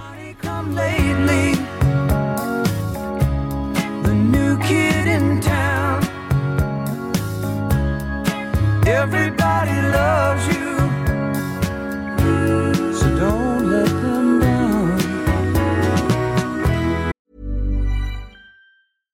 Hey, I'm Ryan Reynolds. At Mint Mobile, we like to do the opposite of what Big Wireless does. They charge you a lot, we charge you a little.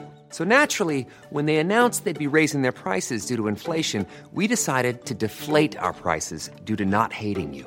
That's right. We're cutting the price of Mint Unlimited from $30 a month to just $15 a month. Give it a try at mintmobile.com slash switch. $45 upfront for three months plus taxes and fees. Promo rate for new customers for limited time. Unlimited more than 40 gigabytes per month. Slows. Full terms at mintmobile.com. You look in her eyes, the music Sergio Sarmiento y Lupita Juárez quieren conocer tu opinión, tus comentarios o simplemente envía un saludo para ser más cálida esta mañana. Envía tus mensajes al WhatsApp 5520 109647.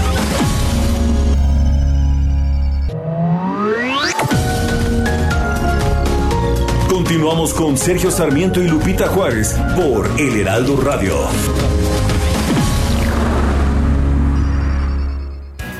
Jaque Mate con Sergio Sarmiento. Tenemos un servicio exterior mexicano que es realmente un orgullo para todos.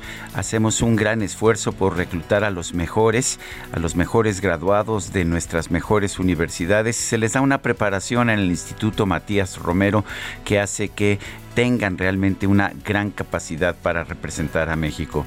Y sin embargo, cuando llega el momento de designar a, a, los cónsules de mayor nivel o a los embajadores en aquellos países que son más apetecibles para los diplomáticos, los gobiernos de todos los tiempos, el de ahora, el anterior y el anterior, escogen a cuates, amigos, a personas vinculadas políticamente al presidente de la República en lugar de escoger a los mejores diplomáticos. Esto lo estamos viendo nuevamente. El presidente de la República está eligiendo para cargos, eh, cargos muy importantes de la diplomacia a personas nuevamente que no tienen ninguna experiencia diplomática. Y realmente lo lamento. Esto es, esto es una humillación para aquellos que realmente se han preparado para servir a México a través de un servicio diplomático de carrera que se encuentra entre los mejores del mundo. Y, y significa que seguimos mandando a distintos países, a cónsules, a embajadores, que no solamente no tienen ninguna preparación para la labor que van a desempeñar, sino que muchas veces resultan una vergüenza, como ha ocurrido con la cónsul general que tenemos en Estambul, en Estambul, en Turquía, Isabel Creo que ha llegado el momento en que debemos ser más insistentes, debemos exigir que los cargos importantes de la diplomacia sean concedidos a diplomáticos. Si tenemos a los mejores, ¿por qué no recurrir a ellos? Yo soy Sergio Sarmiento y lo invito a reflexionar.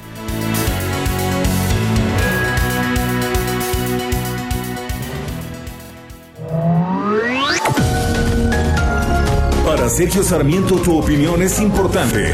Escríbele a Twitter en arroba Sergio Sarmiento.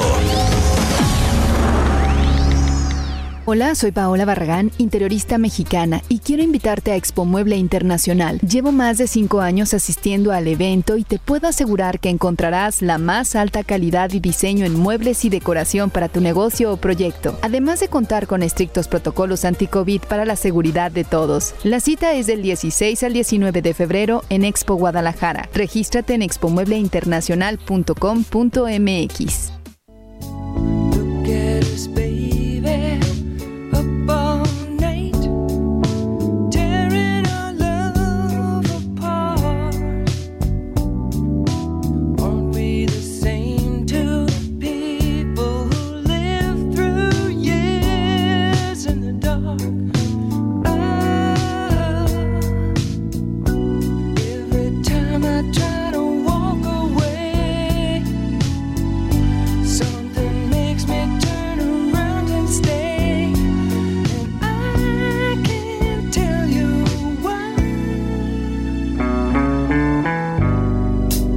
se llama I Can't Tell You Why, es del grupo The Eagles. Estamos recordando a Glenn Frey, quien fue cantante, compositor de esta agrupación y que falleció el 18 de enero de 2016.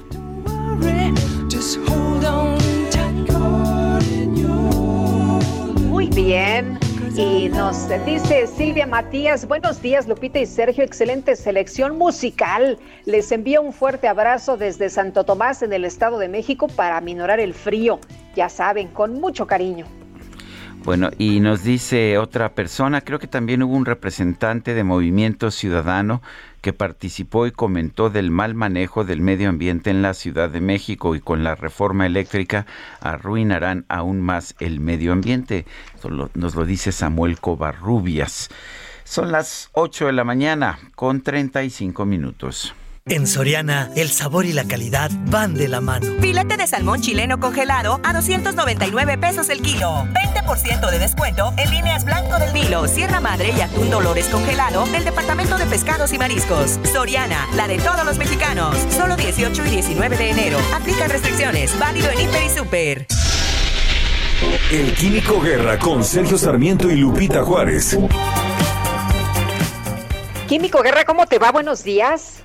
Sergio Lupita, fíjese que se acaba de publicar lo que es el Programa Nacional de la Agroindustria de la Caña de Azúcar, llamado el PRONAC, y me dio muchísimo gusto, Sergio Lupita, después de tanto estarle batallando, ustedes son testigos ya varios años, acerca de lo que he estado insistiendo de que la caña de azúcar en México, que es un importante producto agrícola, fíjense, dependen 2.5 millones de personas de la caña de azúcar, tanto de forma directa como indirecta, y hay 800 mil hectáreas dedicadas a la, eh, eh, a, la caña de azúcar en 267 municipios de 15 estados. Y resulta que cuando somos muy buenos, México es el séptimo productor del mundo en caña de azúcar. Cuando somos muy buenos en la producción, a los pobres cañeros se les derrumba el precio porque no saben dónde colocar el azúcar. Resulta que el principal cliente de exportación para nosotros son desde luego los Estados Unidos.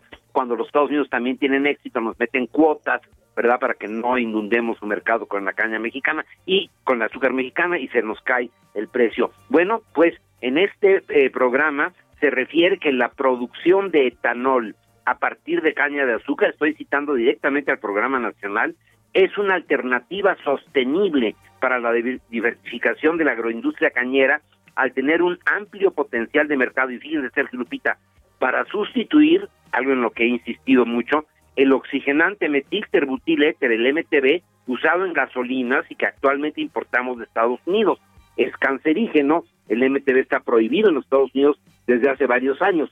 Ya en 1998, fíjense, la EPA descubrió que el MTB estaba contaminando las reservas de los mantos acuíferos, por lo que en 2000 anunció su eliminación en los Estados Unidos. Y nosotros nos lo seguimos respirando, Sergio Lupita, cada vez que vamos a la, a gasolina. Es un mutagénico comprobado el MTB, caro, y que además si nosotros tenemos este aditivo natural, el bioetanol, pues lo podríamos usar. No sé si saben, Sergio Lupita, que el primer modelo T de Henry Ford fue diseñado para funcionar con etanol.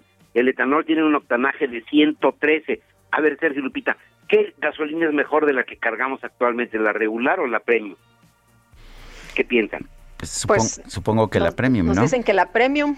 Porque tiene 92 octanos contra 89 de la regular. Pues el etanol tiene 113 y a diferencia de la gasolina ya incluye oxígeno, lo que favorece una mejor combustión al utilizarse como oxigenante de gasolinas, se reducen las emisiones de gasolina sin quemar y sobre todo de monóxido de carbono. O sea, inclusive si se le ayudaría al gobierno a decir, bueno, estamos cumpliendo con nuestros compromisos de los acuerdos de París y de Glasgow porque ya introdujimos eh, el etanol, que no es nada nuevo. La gasolina mezclada con etanol ya se utiliza en 65 países la gasolina en Estados Unidos cerca de la frontera con México es más barata por su mezcla con 10% de etanol precisamente. Hay muchos mitos, ¿verdad?, que han estado propulsando los que tienen intereses económicos en que México siga importando el MTB, dicen que daña el motor, eso no es cierto, eh, que se dedican tierras de cultivo para alimentar coches y no gente, ya expliqué que a veces tenemos excedentes, ¿verdad?, con la misma área eh, de cultivo,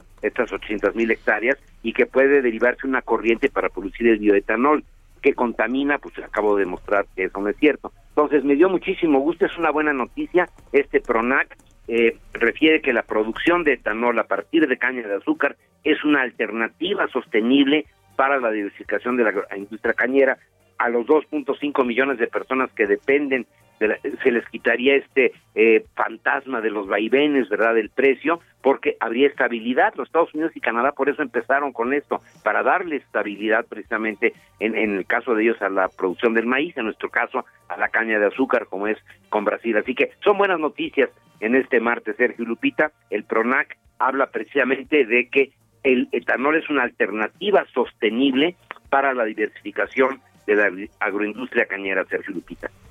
Muy bien, Químico, muchas gracias. Muy buenos días. Buenos días. Ayer el presidente López Obrador presentó una tabla con los presupuestos de los órganos electorales en América Latina y dijo que el INE de México es el más caro. Arturo, Arturo Espinosa Silis es abogado en Derecho Electoral perdón, y director de Estrategia Electoral. Está en la línea telefónica. Arturo Espinosa, buenos días. Hola, muy buenos días, Sergio. Muy buenos días, Lupita. Eh, buenos días, ¿qué tal? Arturo, cuéntanos, eh, ¿cómo viste este cuadro que presentó el presidente? Eh, ¿Realmente es el mayor sistema, el sistema más caro, el sistema electoral más caro de América Latina, el de México? Mira, Sergio Lupita, la verdad es que creo que es un cuadro que está bastante descontextualizado. Efectivamente, en términos generales, el presupuesto electoral más alto lo tiene México. Ojo, hay que hacer eh, la aclaración de que en ese cuadro no está Brasil y Brasil también tiene un muy alto presupuesto electoral, pero también hay que hacer muchísimos matices. ¿Por qué? Uno, por el tamaño del electorado. ¿no? Está poniendo países que tienen un electorado máximo de 40 millones de, eh, ciudadanos y ciudadanas cuando México tiene cerca de 93 millones en el padrón electoral. Es, eh, eh, eso es un aspecto muy importante, ¿no? El tamaño de las personas que, de la cantidad de personas que votan, pues cuenta porque las elecciones y las funciones de la autoridad electoral tienen que ser para todos. Pero además, después de eso, también hay que decir que el, en el cuadro, la cantidad que señalan, además de que me parece que hay una variación importante respecto de lo realmente aprobado, está considerando el presupuesto para partidos políticos. Son cerca de 6 mil millones de pesos al año que el INE recibe y que se los da directo a los partidos políticos. Y aquí te voy a dar un dato que ayer estuve revisando. Morena es el partido político de América Latina que más dinero recibe del el Estado. Ningún otro partido ni en Brasil, ni en Perú, ni en Argentina, ni en Colombia, ningún partido recibe ni siquiera la mitad de lo que recibe Morena. Y, lo, lo demás que hay que analizar es las atribuciones de cada órgano electoral. En el caso de México, el INE tiene atribuciones que no tiene ningún otro órgano de la región. Y te voy a mencionar algunos. En México, el INE maneja el registro federal de electores. En varios de los países de América Latina, el padrón electoral lo lleva una autoridad distinta de la de la electoral, ¿no? Hay una registro, registraduría como ocurre en Colombia o en, Perú también hay un órgano de, desconcentrado que lleva todo el, registro civil y el padrón electoral.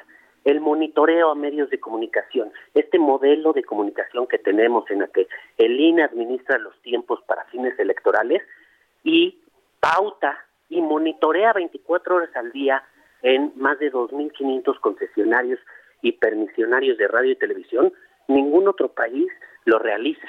Y el modelo de fiscalización electoral, este que tantos tanto dio de qué hablar en las elecciones, en la que el INE monitorea y revisa todas las campañas y lo que hacen los candidatos y las candidatas en tiempo real durante las campañas electorales, también es algo que no hay en ningún otro país de América Latina. ¿Qué es a lo que voy?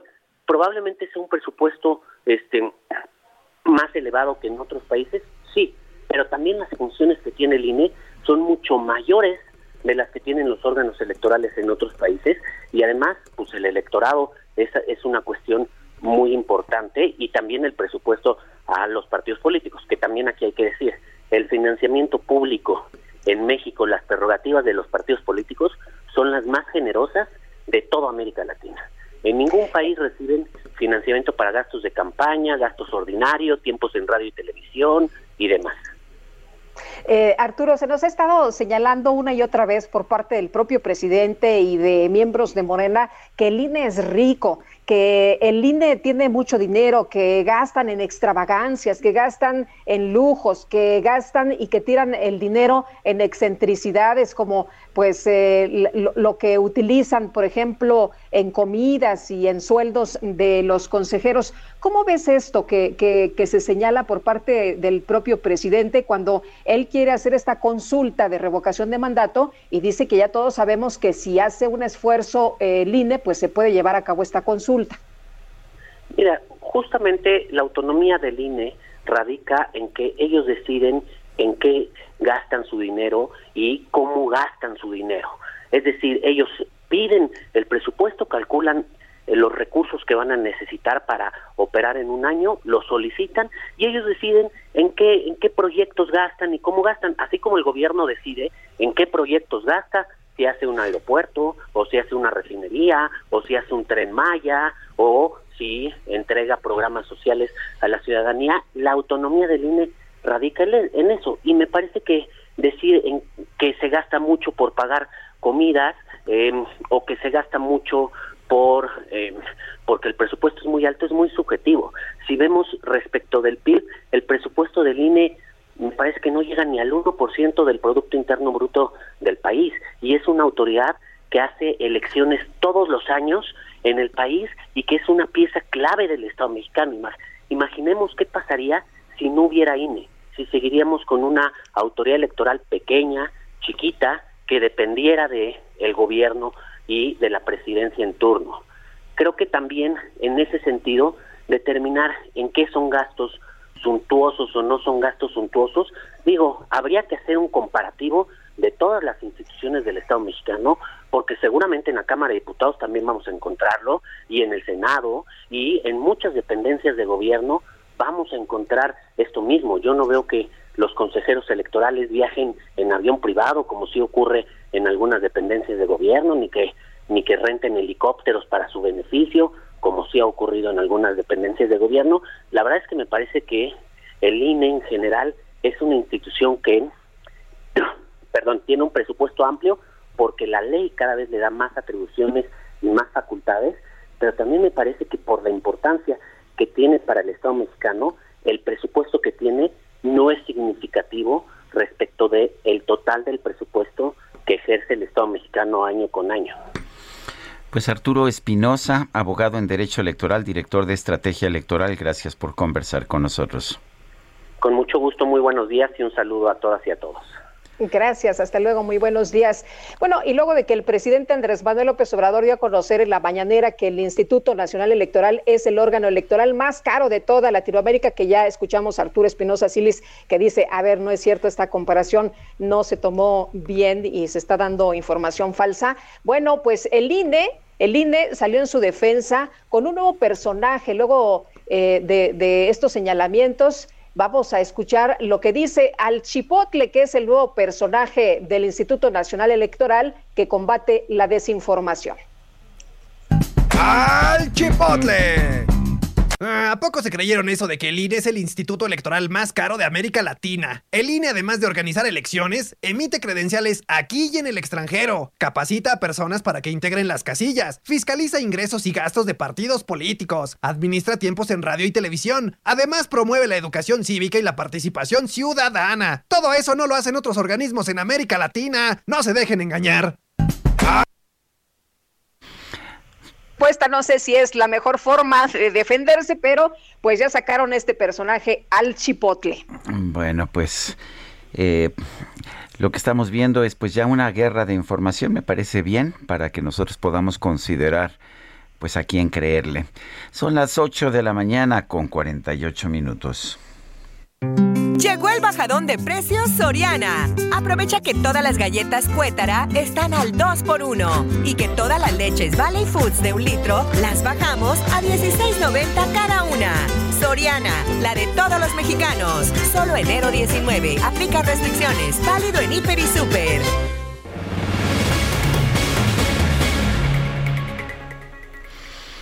Bueno, pues uh, vamos con Antonio Bautista, coeditor de la sección Estados en el Heraldo de México. Adelante, Antonio, ¿qué nos tienes?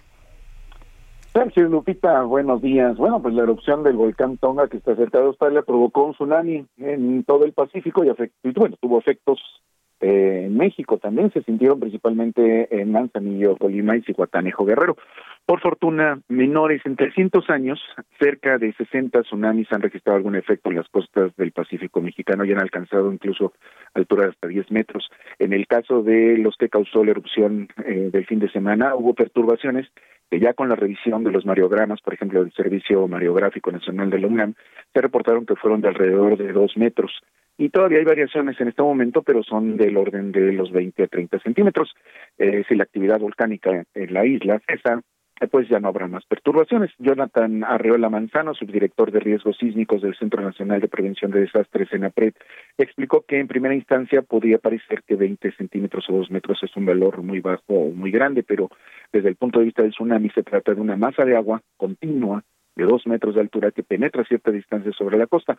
Puede ser peligrosa para personas que estén en la playa y no estén conscientes de esta situación. El especialista detalló que esta masa de agua perturba el nivel normal de las olas, el nivel de la marea, y a pesar de que son niveles muy pequeños, pueden ser peligrosos incluso para embarcaciones. Por esa razón, cuando hay una alerta de tsunami, se establece que no haya navegación. Eh, México está preparado para atender este tipo de emergencias, pues cuenta desde hace una década con el Centro de Alerta de Tsunamis, creado en la Secretaría de Marina eh, de la Marina Armada de México el 19 de septiembre de 2011 y está integrado al Sistema Nacional de Protección Civil y está formado por instituciones gubernamentales y académicas. Hay que recordar que ese año, en 2011, hubo un tsunami en Japón, el 11 de marzo, que dejó cerca de 16 mil muertos. El Centro de Alerta de Tsunamis opera las 24 horas del día, los 365 días del año y está en constante comunicación con las instancias necesarias para alertar de manera oportuna. El tsunami más importante en los años recientes en el país fue el ocurrido el 9 de octubre de 1995, cuando un sismo de 8 grados en las costas de Colima generó un oleaje de 5 metros que causó inundaciones a lo largo de 200 kilómetros de costa entre Cochutlán, Colima, y Chalacatepec, Jalisco. En aquella fecha, diez minutos después de ocurrido el sismo, el agua comenzó a penetrar la costa y alcanzó cuatro metros en las partes bajas, dejó 58 muertos y más de 35 mil damnificados, además de daños en infraestructura pública y privada. En 1985, cuando ocurrió el sismo de aquel año, pues también se generó un tsunami que provocó olas de dos a tres metros que causaron daños en las costas de Michoacán, principalmente en el puerto de Lázaro Cárdenas y en Ciguatanejo, donde el agua penetró 200 metros en las costas. Jonathan Arreola indicó que las mayores variaciones por la erupción del volcán de Tonga ya pasaron y no habría más, más implicaciones a menos que continúe esta actividad, pero recomendó estar atento a las indicaciones de protección civil y no hacer caso sobre todas las noticias falsas que se generan principalmente en las redes sociales, además de atender las indicaciones de las autoridades pues recomienda que eh, ante este fenómeno y características, pues no hay que acercarse, sobre todo pues evitar ir a hacer selfies. Y pues así está el panorama de los tsunamis en el país, Sergio Lupita. Bueno, pues Antonio Bautista, gracias por, pues, por toda esta información. Muchas gracias, buenos días. Y un abrazo, Toño, que es tu cumple, nos acabamos de enterar. Ah, sí, muchas gracias, así es, ya este, este, dicen que, que la pases muy bien. Cantaron, nacieron todas las flores. Muchas gracias. muy bien, no te cantamos, Sergio y yo, porque ya sabes que no cantamos muy bien, pero sabes que la intención ahí está. Les agradezco mucho, muchas gracias, muy buen día. Hasta luego. Y vámonos ahora con Israel Lorenzana desde Catepec. Israel, ¿qué pasa por allá? Cuéntanos. Sergio Lupita, gracias. Pues ahora tenemos información de la vía Morelos esta importante arteria que atraviesa gran parte del municipio. Bueno, pues a partir de la zona de San Carlos hay ya asentamientos considerables para nuestros amigos automovilistas que van con dirección hacia la zona de Tulpetlac, Cerro Gordo, Santa Clara o Jalostoc. Hay que utilizar como alternativa la avenida Adolfo López Mateos o R1, esto con dirección también hacia el río de los Remedios. El sentido opuesto, Sergio Lupita, la circulación sin ningún problema para nuestros amigos que van con dirección hacia el perímetro de la vía José López Portillo o hacia la zona centro de Ecatepec. Sergio Lupita, la información que les tengo. Gracias, Israel. Hasta luego. Bueno, eh, rápidamente el INEGI dio a conocer esta mañana el crecimiento económico el indicador oportuno de la actividad económica para el mes de diciembre y sigue habiendo pues descensos en la actividad económica en diciembre. Este es un previo de, del anuncio que tendremos del PIB, del crecimiento del PIB dentro de unos cuantos días. Eh, tuvo un descenso de 0.2%. Las actividades secundarias, esto es la industria, de hecho subió un poco, 0.4%, pero las actividades terciarias, los servicios bajaron 1.3%. Son las 8.54. Regresamos en un momento más.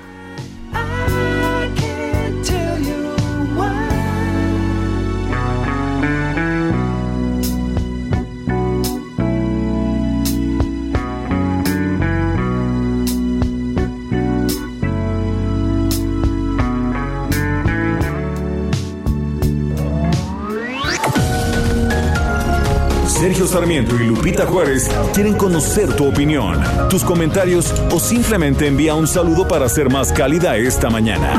Envía tus mensajes al WhatsApp 5520 109647.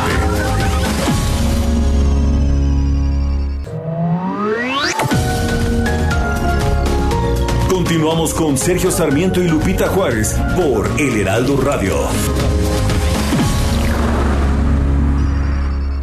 Atención amigos del Heraldo Radio, ¿sabían que hoy empieza la Semana de la Decoración? Donde van a encontrar lo mejor en muebles, artículos de decoración, hogar, joyería, regalos, artesanías, interiorismo y mucho, pero mucho más, además de precios de fábrica. Si quieren remodelar su casa, aquí encontrarán todo lo que están buscando en un solo lugar. Salas, comedores, recámaras, muebles de oficina y de jardín y todo, pero todo en artículos de decoración, cuadros, flores, lámparas, tapetes, cojines, esculturas y más. O si están pensando un negocio rentable, esta es la gran oportunidad. Inviertan, emprendan, porque en Deco Estilo compras para vender. Y lo mejor de todo, en un recinto seguro que cuenta con todas las medidas sanitarias necesarias para nuestra tranquilidad.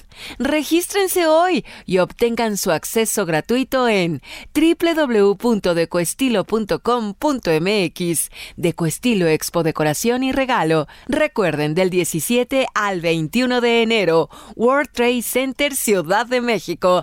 Allá nos vemos. Regresamos con ustedes, Sergio y Lupita. It's another tequila sunrise, staring slowly across the sky. Said goodbye. He was just a hired hand, working on the dreams he planned to try. Tequila Sunrise un amanecer de tequila, Guadalupe. Espero que nunca hayas tenido uno de ellos. Fíjate que no lo he tenido, pero no, no pierdo todavía la esperanza. La esperanza, ¿eh? Sí. Así como en alguna, en algún momento, ya sabes, en una playita después de una fiesta de toda la noche, tequila sunrise. Hombre. Tenemos mensajes de nuestro público. Que tus sueños se hagan realidad. Bueno, vámonos con los mensajes. Amy Shehoa dice, de nada sirve el Parlamento abierto si se compran políticos con embajadas y consulados. Saludos cariñosos. Dice otra persona, productivo martes, debería ser más relevante el resultado que da un funcionario público que el sueldo que percibe, Rodolfo Contreras. Eh, dice otra persona, eh, Lupita, Sergio, excelente día. Les saluda cordialmente Lugardo Núñez. Tengo una pregunta. ¿Cuántos países de primer mundo tienen monopolio de energía eléctrica? Y si los hay, ¿cuál es su tarifa por kilowatt hora? Considero que el Estado no puede ser dueño de empresas que son productores por la misma naturaleza del ser humano de ambición en el poder y la naturaleza corrupta del Estado. Les mando un fuerte abrazo. Son las nueve, nueve de la mañana con tres minutos. Es momento de ir a un resumen de la información más importante. Adelante, Guadalupe. Pues el presidente López Obrador aseguró que la exgobernadora de Sonora, Claudia Pavlovich, y el exgobernador de Campeche, Carlos Miguel Aiza, fueron propuestos como representantes de México en el extranjero porque no intervinieron en los procesos electorales, es decir, se les dio un premio. Me consta de que en los procesos electorales actuaron con imparcialidad y me tocó ir a sus estados cuando se desempeñaban como gobernadores y no tenían rechazo de sus pueblos. Desde luego, como pues vivimos en una democracia, pues hay opiniones en contra si las respetamos y vamos a esperar a ver qué ¿Qué resulta? Un premio por cumplir la ley, Guadalupe, por no intervenir en procesos electorales. Bueno. Pues ahí están, ¿no? Por lo pronto sus eh, nuevos designaciones, sus nuevos puestos en el extranjero. Bueno, el presidente López Obrador criticó al dirigente nacional del PRI, Alejandro Moreno, por amenazar con expulsar de su partido a los exgobernadores que acepten ser embajadores. Pero se me hace muy este, rudo, muy eh, excesivo, porque no dejan su militancia, no están vendiéndose, como se decía antes. No es el caso. Ellos no van a afiliarse a otro partido, ellos van a representar a México, claro. Mientras estén como representantes de México, pues no pueden hacer labor partidista. Pero con todo respeto, se me hace muy poco político, muy poco tolerante el INA anunció que algunos recintos y zonas arqueológicas del país van a permanecer cerrados hasta nuevo aviso por el repunte de casos de COVID-19 en México. La Comisión Federal para la Protección contra Riesgos Sanitarios, la COFEPRIS, informó que su, su, plataforma en Internet Digipris ya permite realizar los trámites de aviso de funcionamiento de establecimiento de insumos para la salud. Coronavirus, coronavirus, lávense las manos, háganlo seguido. Coronavirus, coronavirus. Bueno, pues no solo pasa en México. Fíjese usted, en redes sociales se hizo viral un video de 2020 que muestra a la exministra de Salud de Perú, Pilar Mazzetti, tratando de justificar la falta de pruebas de COVID-19 en su país. Aseguró que los pacientes que no presentan síntomas pues no requieren hacerse una prueba porque solo contagian cuando respiran. Ah, bueno.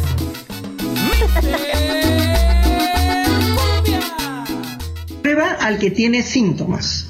El que no tiene síntomas no necesita prueba. Pero si porque el que está positivo sin síntomas no contagia. Eh, hemos estado todo este tiempo preocupados porque nos han dicho repetidamente que un asintomático también puede contagiar. El asintomático contagia únicamente ah. en un porcentaje muy pequeño y cuando respira. Eh, ¿Qué te puedo decir? Solamente cuando respiran. la información... Oye, me imagino que cuando estás muerto no respiras, ¿no? Claro. La información científica a propósito, porque no vaya usted a pensar que porque esta señora era ministra de Salud tenía conocimiento, ¿no? Los políticos son igualmente ineptos en distintos lugares del mundo. La información científica es que los pacientes asintomáticos sí contagian y por supuesto cuando respiran, pero todos ellos respiran hasta que dejan de respirar y en cuyo caso ya no tienen problema. Son las nueve con siete minutos. Entonces no digo que no sirva, lo que digo es sirve para lo que sirve y no sirve para lo que desafortunadamente no sirve. Orillas a la orilla, orillas a la orilla. La micro deportiva.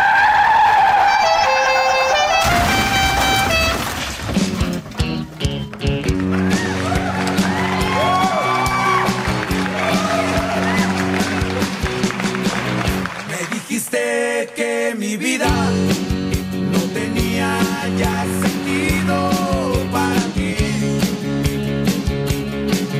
Sin tus labios y tus ojos se alejaron poco a poco. Bueno, y llega la micro deportiva, Lupita, con música de Lalo pues Sí, del muñeco, del muñeco vocalista del grupo Tex Tex.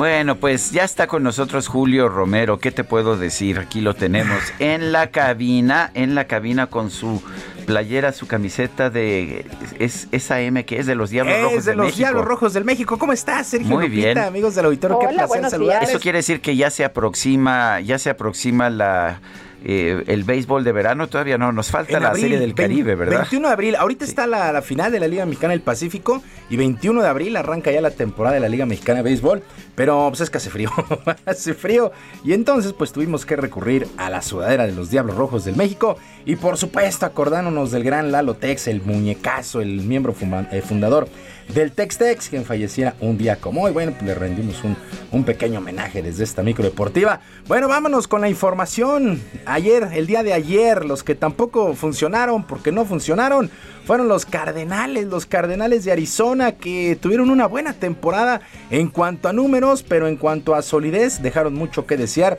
Y el día de ayer por la noche, los Carneros los exhibieron 34 a 11 Triunfo de los Carneros de Los Ángeles en el último duelo de la, de la serie de comodines en los playoffs en el fútbol americano de la NFL. Matthew Stafford, que está teniendo una gran temporada, 202 yardas, dos pases de anotación y no lo interceptaron. Así es que con este resultado los Carneros estarán enfrentando a los Bucaneros de Tampa Bay el próximo domingo a las 14 horas ya en pues en esta continuación de los playoffs. ¿Cómo quedan? Pues para el sábado hay que apuntarle, apúntele bien. Para el sábado a las 3 y media de la tarde, los bengalíes de Cincinnati contra los titanes de Tennessee. Y para las 7 con 15, también el sábado, los 49 de San Francisco se meten a Lambeau Field para enfrentar a los empacadores de Green Bay. Ya le digo este de Carneros contra Tampa Bay el domingo a las 2 de la tarde. Y para las 5 y media, los Bills de Buffalo contra los jefes de Kansas City. Coincidirás conmigo, Sergio, que son juegazos, ¿eh? Los del fin de semana.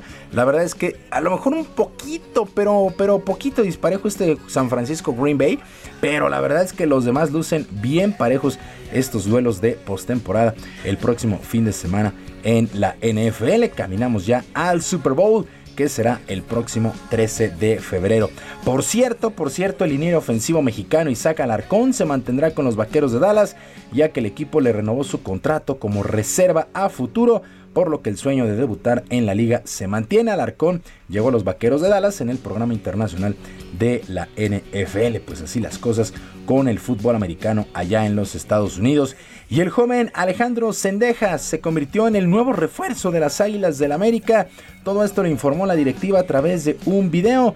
Sendejas tiene 23 años, deja a los Rayos de Necaxa, con quien vio actividad en esta naciente campaña, pero ahora el reglamento, hay que recordarlo, permite cambios hasta antes de la fecha 3, que se estará disputando el próximo fin de semana. Así es que buen refuerzo Alejandro Sendejas para el equipo de las Águilas del América. Y en conferencia de prensa, John de Luisa, presidente de la Federación Mexicana de Fútbol, anunció que no se tolerará más a los aficionados que griten cuando el portero rival despeje, por lo pronto en los duelos de la selección nacional. A partir de ahora, cada aficionado que ingrese a ver al tricolor deberá registrar su boleto previamente en una base de datos y al ingresar al estadio será identificado a través de un código QR, así habrá un mayor control. Hasta para el tema de la reventa escuchamos a John de Luisa, presidente de la Federación Mexicana de Fútbol.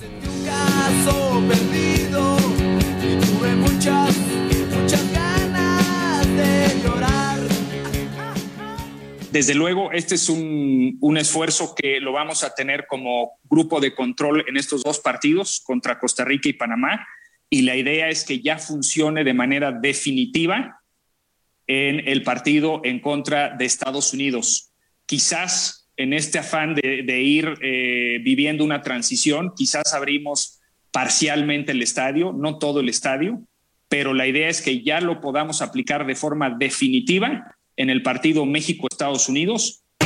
Ahora que no vives conmigo, estoy sintiendo el castigo de mi terquedad. Bueno, de tal manera, los duelos en el Azteca contra Jamaica el próximo 27 de enero y contra Panamá el 2 de febrero. El acceso estará restringido y serán partidos de prueba. Y ya lo escuchamos, el duelo contra los Estados Unidos. Eh, pues ya, ya podrá contar con eh, pues ya aficionados en esto que me parece una buena idea, ¿eh? registrarse y ahí al entrar tendrás que mostrar un código QR donde ya está registrado tu boleto, se controlan, se controlan muchas cosas, bueno pues así hay que ver en qué termina este experimento, pero lo importante es erradicar este, este famoso grito que ya la verdad no está, no está padre y que ya muchos problemas le ha traído al balompié nacional. También John de Luisa agregó que la apelación interpuesta en el Tribunal de Arbitraje Deportivo, el TAS, por el tema del veto, por este famoso eh, grito, eh, procedió favorablemente.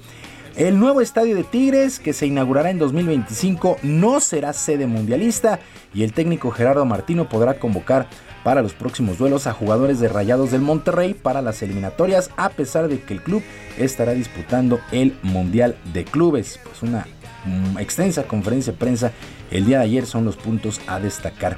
Bueno, mientras tanto, en la actividad en el abierto de Australia, en el abierto de Australia, resultados en de la primera ronda, el eh, búlgaro Grigor Dimitrov superó a Giri Lenka de la República Checa, parciales de 6-4, 4-6, 6-3 y 7-5. El ruso Andrei Rublev superó al italiano Gianluca Maher. El argentino Diego Schwartzman en 3 sets, 6-3, 6-4 y 7-5, superó al serbio Filip Krasinovic. En damas, la española Garbiñe Muguruza sin mayores problemas, 6-3 y 6-4 sobre la francesa Clara Aurel. La australiana Madison Ingles superó a la canadiense Leila Fernández 6-4 y 6-2. La rumana Simona Halep 6-4 y 6-3 sobre la polaca Magdalena Freck. Así es que pues continúa la extensa actividad allá en Australia. Hay que recordarlo sin Novak Djokovic, sin Roger Federer, pues el principal candidato natural pues es el español Rafael Nadal. En otras cosas, los tomateros de Culiacán, los tomateros de Culiacán vencieron 7 carreras por 3 a los charros de Jalisco y pues ya se pusieron en la serie, aunque Charros gana 2 a 1 la gran final de la Liga Mexicana del Pacífico de Béisbol, serie que es a ganar 4 posibles 7 duelos para el día de hoy. El cuarto compromiso de esta serie. Manny Barrera, gran salida de Manny Barrera fue el pitcher ganador, seis entradas completas, le pegaron solamente dos hits, le hicieron una carrera. El derrotado Brennan Bernardino, que solamente pues lanzó, bueno, ni siquiera lanzó la entrada completa, le pegaron cuatro hits y le hicieron cinco carreras en la misma primera entrada a Bernardino que cargó con el descalabro. Así es que caminamos ya también a la Serie del Caribe que será en la República Dominicana. Y la Federación Internacional de Natación desconoció de manera oficial a Kirill Todorov como presidente de la Federación Mexicana, luego de abrir un proceso de investigación por el cambio de estatutos para la Asamblea General Ordinaria que se iba a desarrollar en el 2021. A través de una carta, el organismo internacional anunció su decisión y encargó que se organicen unas nuevas elecciones con estatutos y reglamentos claros. De momento, pues no se ha dado alguna postura por parte de los directivos nacionales, así es que, pues Kirill Todorov, acusado de desvío de fondos y otras cosas, pues ya ha sido desconocido por la FINA, la Federación Internacional de Natación. Sergio Lupita, amigos del auditorio, la información deportiva este martes, que sea un extraordinario día para todos. Gracias, Julio. Buenos días. Buenos días.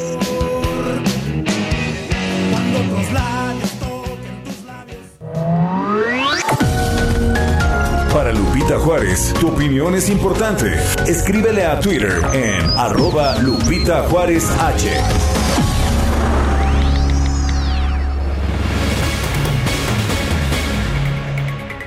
vámonos con Marta Bárcena, columnista del Heraldo de México, que hoy nos habla de los encuentros y desencuentros, el TEMEC, ¿lo estamos aprovechando o no? Marta, buenos días, ¿qué tal?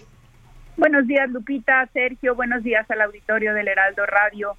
Mira, yo creo que estamos todavía desaprovechando el TEMEC, eh, porque nos estamos concentrando, entre otras cosas, en resolver las diferencias y en ponerlo en marcha. Eh, realmente implementar un tratado como el México, Estados Unidos y Canadá no es fácil. Y vimos que la semana pasada se produjo una reunión que en México no, no, no le prestamos tanto atención, pero en Estados Unidos, fíjate que todos los medios especialistas en comercio y en economía estuvieron centrados en esa reunión. Les importaban mucho más que otros temas que aquí les ponemos más atención en México.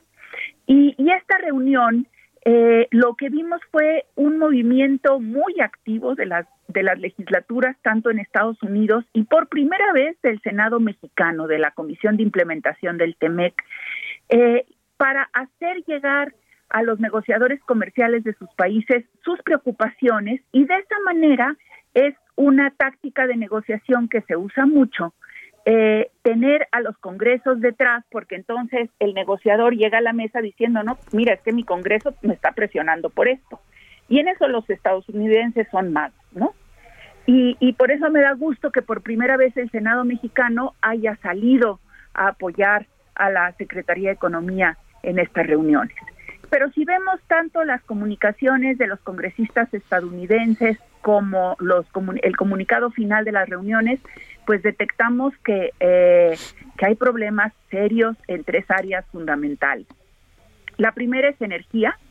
Hay un reclamo muy fuerte de los estadounidenses por eh, la suspensión de permisos de importación de gasolinas y de construcción de terminales y por lo que llaman una violación al espíritu y a la letra del TEMEC y no hacen referencia al capítulo de energía que respeta la soberanía, sino al capítulo 22 que es sobre las empresas bajo control del Estado.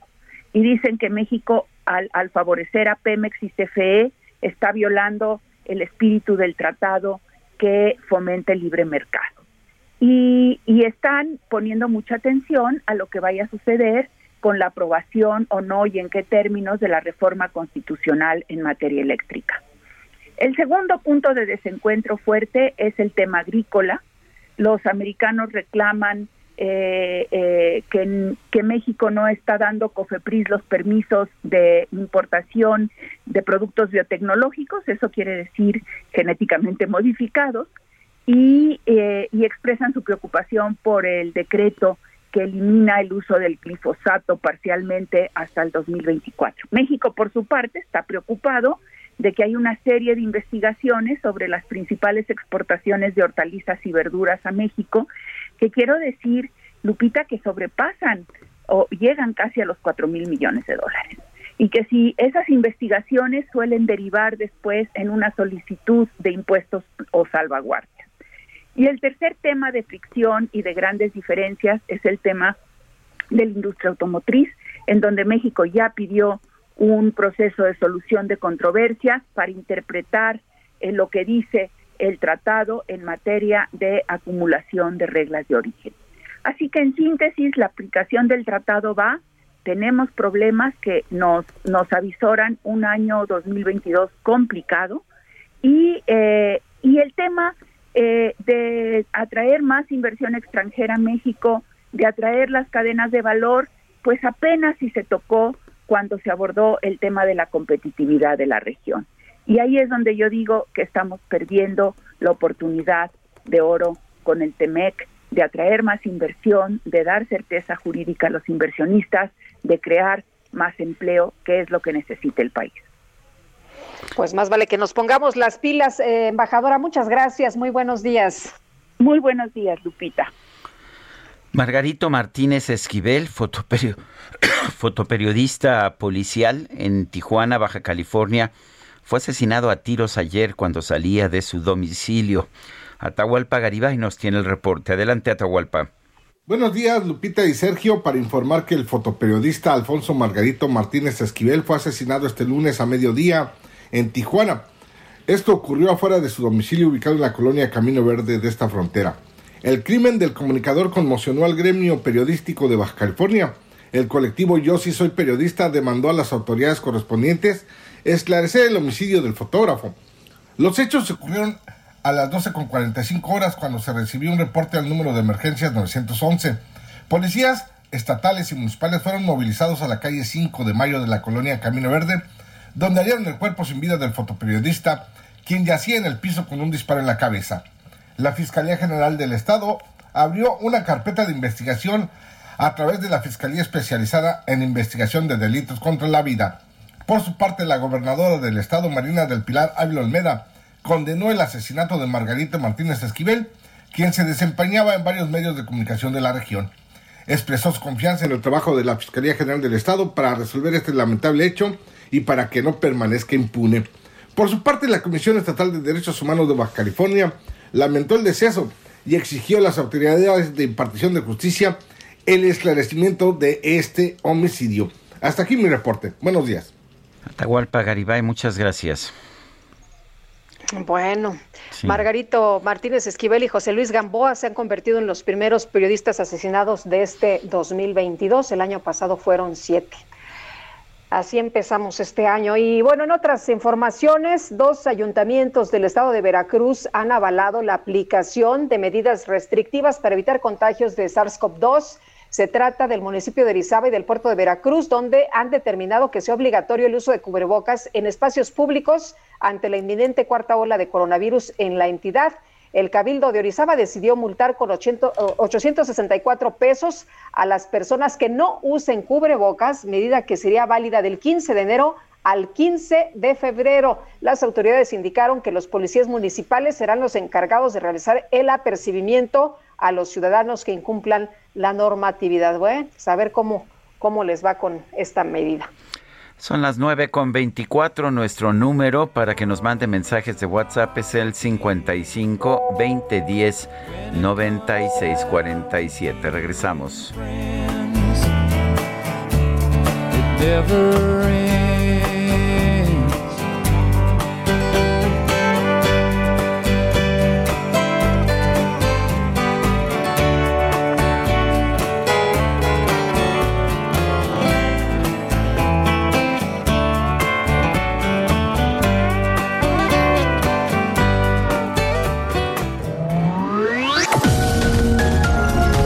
Sergio Sarmiento y Lupita Juárez quieren conocer tu opinión, tus comentarios o simplemente envía un saludo para ser más cálida esta mañana. Envía tus mensajes al WhatsApp 5520 109647.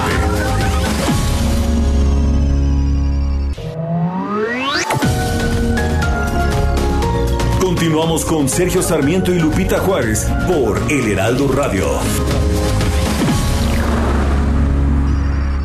Este año puedes quedarte tranquilo gracias a Citibanamex, porque durante el mes de enero si pagas tu predial, tenencia, refrendo o agua a meses sin intereses con tarjetas de crédito Citibanamex, puedes obtener hasta 4% de bonificación. Paga en sucursales Citibanamex o en oficinas recaudadoras. Vigencia de la promoción y registro del 1 al 31 de enero del 2022. Condiciones en citibanamex.com diagonal impuestos y servicios. Requisitos y CAT en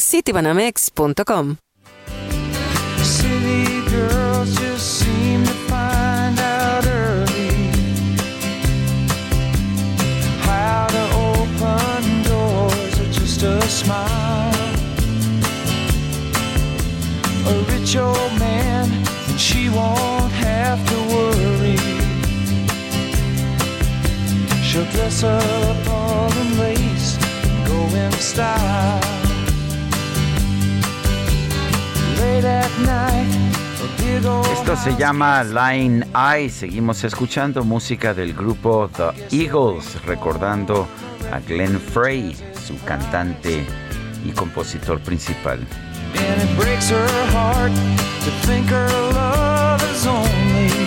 Tenemos mensajes de nuestro público. Bueno, nos dice una persona desde Morelia, Sergio Lupita, buen día, soy Javier Castro, su radio escucha desde que están juntos, por favor envíen un saludo a mi hija Mariana, que es su cumple, su cumple número 20. Hombre, pues, ¿qué tal? 20 añitos, un abrazo para Mariana y muchos saludos a nuestros cuates por allá en Morelia. Eh, me dice la señora Aguilar, hay varias sedes de vacunación en el Estado de México para rezagados, primeras dosis o segundas dosis, pero mi hija no se ha podido poner la segunda ya que ella tiene Sputnik V y en ninguna sede hay este tipo de vacuna y no le quieren poner la segunda de otro tipo de vacuna. En la universidad les están pidiendo las dos vacunas para asistir el siguiente semestre de manera presencial y no saben decir si habrá vacuna Sputnik y para cuándo. ¿Qué hace uno si, no si nos tienen atados de manos y en lugar de ayudar a solucionar, nos bloquean la vacunación? Hoy fue eh, la sede en el Parque Naucali. Eh, nos dice también esta mañana, buenos días, soy Heriberto, el INE no necesita que lo defiendan, sus resultados lo respaldan, pero el presidente, como no tiene resultados, necesita defenderse y justificarse. Bueno, y un saludo al profesor Francisco, al maestro Francisco Reyes Ramírez, que nos escucha allá en Culiacán, Sinaloa. Eh, también nos dice otra persona, buenos días, eh, dúo dinámico con la novedad de que eh, tengo COVID, yo que me cuidé tanto, pero les comparto que en cuanto me dio dolor de cabeza en la mañana y dolor de garganta en la tarde, al otro día me levanté mal, como de gripa, y que me hago la prueba, la más barata que encontré, 700 pesos, salí positiva. Y primeramente esperamos salir bien, Beatriz Adriana. Pues le mandamos un gran beso, un gran abrazo y esperamos que se sienta muy bien, muy bien pronto. El gobernador de Morelos, Cuauhtémoc Blanco, presentó una denuncia ante la Fiscalía General de la República contra los representantes de la vida política de su entidad relacionados con grupos criminales. José Ríos, cuéntanos.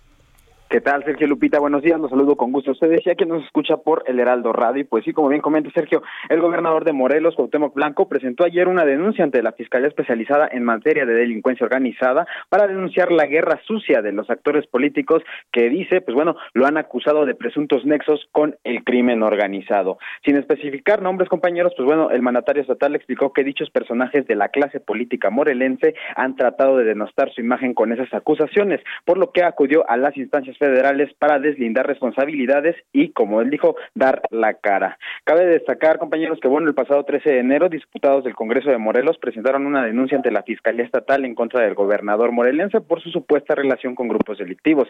Sin embargo, eh, el gobernador explicó que esa corporación no tenía la competencia para investigarlo, por lo que recurrió a instancias federales.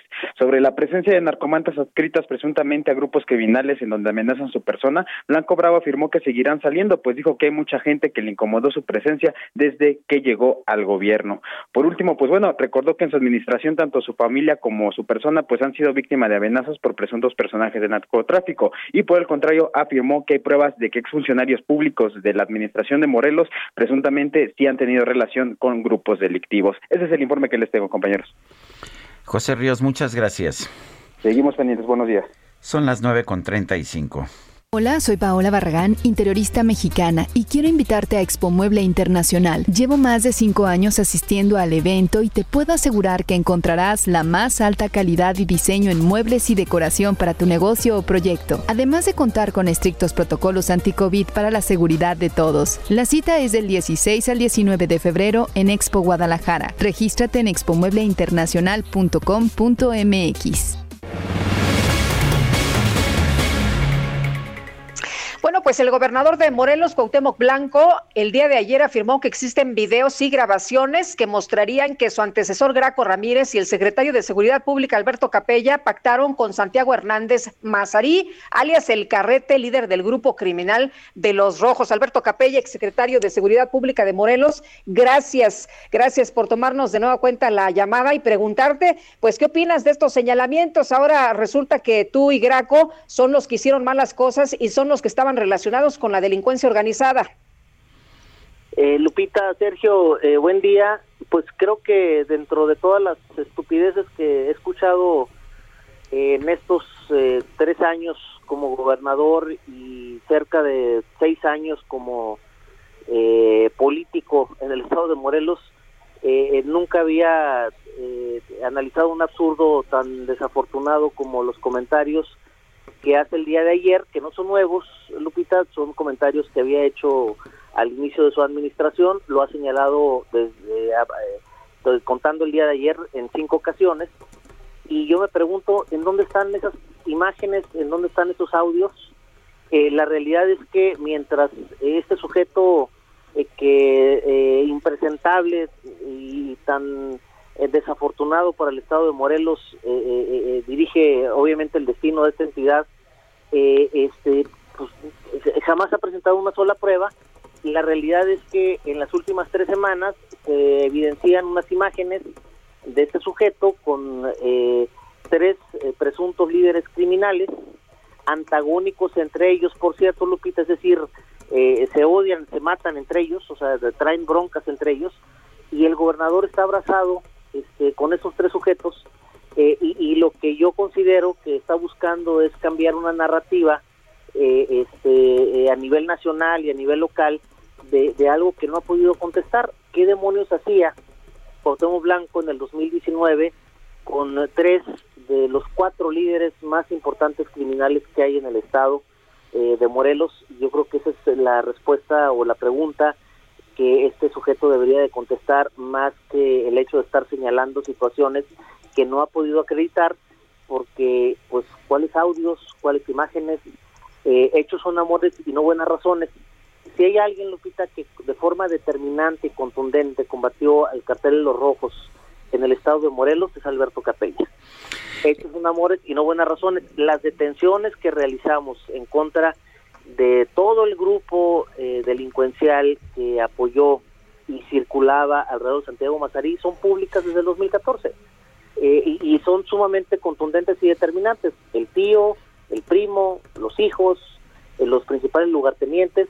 Entonces, eh, eh, estas manifestaciones de Cuauhtémoc Blanco demuestran una sola cosa, un profundo nivel de ignorancia de lo que en el estado de Morelos ha pasado en los últimos años eh, y, evidentemente una ansiedad por tratar de cambiar una narrativa eh, de, un hecho tan contundente y determinante que no ha podido contestar porque pues creo que hay muchas interrogantes que, que le han hecho los medios de comunicación y que a partir de lo que dijo el día de ayer Lupita, bueno, pues como ya nos montaron, pues yo voy a preguntar muchas cosas, sobre todo el hecho de que eh, un sujeto eh, eh, como el este tipo, Podol Ray, presunto líder del cartel de Jalisco Nueva Generación en el estado de Morelos, que es detenido por las autoridades federales en Puebla después de un atentado en Cuautla, Morelos, y que previo a estas dos situaciones se había tomado y había tenido una reunión con Cuauhtémoc Blanco en Yautepec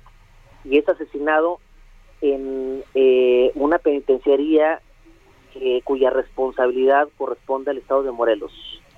Eh, este, pues creo que deja verdaderamente muchas interrogantes y, es sumamente lamentable que eh, más que eh, poder darle una ruta de salida lógica a todos estos cuestionamientos, ahora quiera regresar este, tres años antes, ¿no? Y tratar de buscar y cambiar una narrativa. Entonces, que creo que a mí me queda perfectamente claro lo que este sujeto este eh, gobernador de Morelos quiere hacer eh, eh, para evidentemente ocultar una realidad que es muy contundente y evidente para todos los ciudadanos que viven en esta entidad. una pregunta, Alberto, ¿tú conoces estos videos que dice eh, Cuauhtémoc Blanco que existen? Que porque yo no los he visto. ¿Tú sabes si existen? Sergio, te doy mi palabra y te lo juro por lo más sagrado que tengo en mi vida, que esas cosas no existen. Ese es una, un absurdo y una estupidez de este sujeto. Eh, Blanco lamentablemente tiene una capacidad de raciocinio eh, sumamente limitada. Es un personaje que toma decisiones en función de sus emociones, no en función de su capacidad analítica porque no la tiene. Entonces eso no existe, no lo hay. Entonces, cuando a mí me dicen que hay audios y videos, pues simplemente me da risa. Tengo cuatro, tres, cuatro años eh, riéndome de, esas estupideces porque no existe. Ni modo que, o, a menos que alguien haya hecho, pues no sé, este, eh, haya controlado mi mente en media hora y, mi voz. eso no existe. No hay, eh, soy un testigo claro y determinante de lo que hicimos en el estado de Morelos para combatir a Santiago Mazarí no hay un personaje institucional que haya combatido con tanta determinación y contundencia y eficiencia a ese grupo delictivo que tu servidor. Y las evidencias están ahí, son públicas. Detención tras detención desde el 2014. Este sujeto me mandó matar dos ocasiones, Sergio. Y es público. Y las autoridades federales, el CISEN, hoy CNI, me mandó los los audios diciéndome en el 2014, oye, este secretario, tienes que cuidarte porque fíjate que estamos escuchando esto y puede pasar esto. Cuando eh, eh, detuvimos a Alexis Oswaldo, el hijo del Carrete, eh, en el 2017-2018, vuelve, este, el, el, Carrete se volvió loco. Y, y, la primera determinación es acaben con este cuate, ¿no? O sea, con la poquita ya capacidad este, delincuencial que le quedaba, eh, lo único que pedía es que acabaran con Alberto Capella. llega este sujeto, eh, yo dije en, una, eh, ayer que, estaba analizando videográficamente todo lo que habíamos hecho, recuerdo una imagen de una entrevista que me hace un colega de ustedes en el estado de Morelos, y digo yo, yo, la gran tragedia que estamos viviendo ahorita es que el tema político no nos está permitiendo avanzar en contra de este sujeto. Y el tema político era la llegada de Cuauhtémoc Blanco al municipio de Cuernavaca, porque Alfonso Miranda Gallegos, el tío del Carrete, fue eh, uno de los principales promotores de la candidatura de Cuauhtémoc Blanco al gobierno municipal de Cuernavaca. Eh, Alfonso Miranda Gallegos fue un promotor en la, de la candidatura a la gobernatura de, de Cuauhtémoc Blanco en Amacuzac. Eh, Alfonso Miranda Gallegos, el, el tío y principal promotor y el principal apoyo de Santiago Mazarí consiguió votos para Cuauhtémoc Blanco en el sur del estado. Oye, Alberto, dice... Tiene relación... Mande. Dice justamente Cuauhtémoc Blanco que de nueva cuenta, tú mencionabas que en ese momento era un tema político y que estaba involucrado el crimen organizado en la campaña de Cuauhtémoc Blanco. Dice Blanco que ahora también se trata de un tema político y que casi casi que ustedes colgaron las mantas. Pues que lo compruebe, digo, si el, personaje este tiene el control institucional del Estado de Morelos, tan fácil como decir, oye, vimos este vehículo circular este portal la avenida y colgaron esta manta y eso es, digo por favor que lo diga que lo compruebe eh, no, no es posible que eh, un sujeto con toda la capacidad institucional eh, que debe tener un gobernador esté haciendo presunciones de esta naturaleza este como si fuera pues no sé un, candidato o, o, un promotor es el gobernador del estado de Morelos y es y Blanco es una gran tragedia para el estado de Morelos han crecido los homicidios desde nuestra salida en cerca del 75%. Esos, esos son hechos. Y si eh, buscamos evidencias para analizar eh, quién verdaderamente tiene un conflicto de interés eh, en, el manejo institucional, va a ser él. Aumento de secuestros, aumento de homicidios, los delitos de alto impacto están por los cielos el, este personaje trae un gran problema de orden institucional. Salen estas fotos este, eh, públicas que a mí me las habían platicado hace seis meses, pero pues yo no las creía. Salen, este, las publican y ahora quiere buscar cambiar la narrativa regresando a su discurso de hace 40 meses, este, eh, cuando pues evidentemente pues ya no se lo cree nadie, ¿no? Es uno de los gobernadores eh, el gobernador peor evaluado en todo el país. Eh, la, crisis institucional que tiene el estado de Morelos en términos de seguridad es, una de las peores que se está viviendo a nivel nacional y el sujeto sigue con una narrativa verdaderamente estúpida. Entonces yo lo reto públicamente. O publica y comprueba esas supuestas evidencias, este, audios, videos, en donde señala a Graco Ramírez y a su servidor relacionado con este tipo que perseguimos tanto y que verdaderamente lo, lo, desmantelamos prácticamente su capacidad operativa delincuencial en el estado de Morelos, o que renuncie. Yo creo que José Blanco debe renunciar. esas evidencias son contundentes. Está reunido con tres capos que están peleados entre sí, que se matan entre sí a sus, obviamente, colaboradores. Este, y está abrazado con ellos? ¿En serio? Pues Alberto, te, agradecemos mucho que, hayas platicado con nosotros esta mañana. Muy buenos días. Gracias a usted. Son las nueve con cuarenta y seis minutos. Vamos con el chef Israel Arechiga. En Soriana, el sabor y la calidad van de la mano. Filete de salmón chileno congelado a 299 pesos el kilo. 20% de descuento en líneas Blanco del Nilo, Sierra Madre y Atún Dolores congelado del Departamento de Pescados y Mariscos. Soriana, la de todos los mexicanos. Solo 18 y 19 de enero. Aplica restricciones. Válido en Hiper y Super. GastroLab Historia, recetas, materia prima y un sinfín de cosas que a todos nos interesan.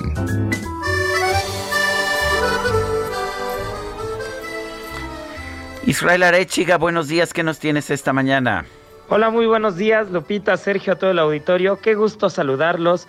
Pues les quiero platicar que el día de ayer, 17 de enero, se celebró internacionalmente a la cocina italiana.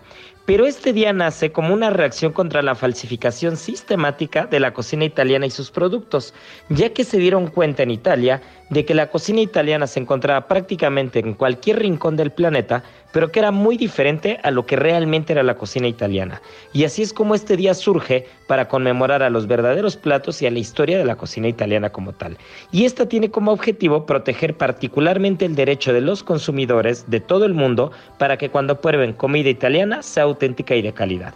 Entre los datos curiosos está que la jornada elegida para celebrar este día fue el 17 de enero, ya que es el día de San Antonio Abad, y es el patrono no solo de los animales, sino también de los carniceros y de quienes hacen los embutidos, por lo que se le vincula directamente con todos estos artesanos que hacen unos embutidos espectaculares en toda la península. También vamos a encontrar, por ejemplo, que entre las curiosidades la reina Margarita fue quien popularizó la pizza Margarita y además existe en efecto en su honor, ya que en el pasado la pizza era considerada un plato de la gente pobre, hasta que en 1889 la reina la aprobó y pidió la elaboración de otros tipos de pizza, entre esta, esta clásica con salsa de tomate. También vamos a encontrar que Lucrecia Borgia fue la duquesa de la ciudad de Ferrara en el siglo XV y fue la inspiración, particularmente su cabello, para que se crearan los fideos tagliatelle.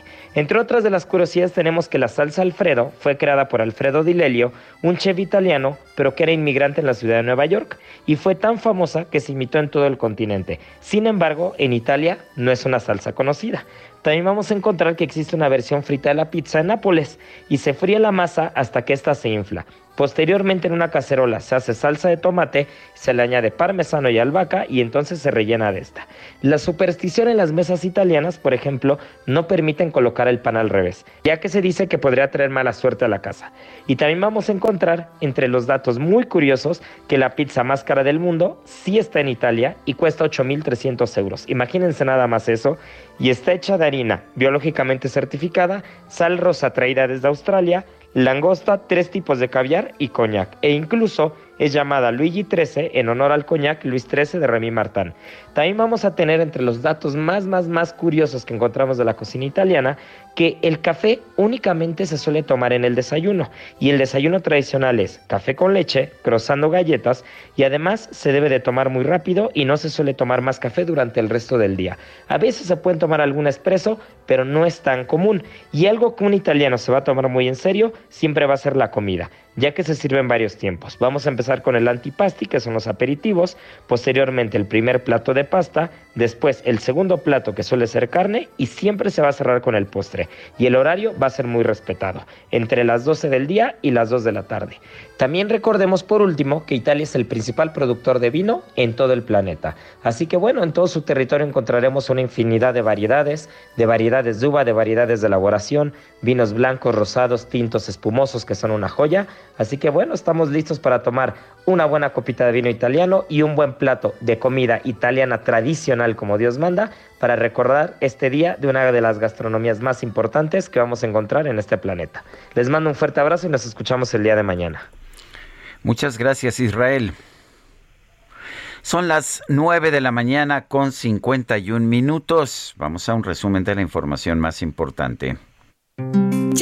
Bajadón de precios Soriana. Aprovecha que todas las galletas Cuétara están al 2x1 y que todas las leches Valley Foods de un litro las bajamos a 16.90 cada una. Soriana, la de todos los mexicanos. Solo enero 19. Aplica restricciones. Válido en Hiper y Super.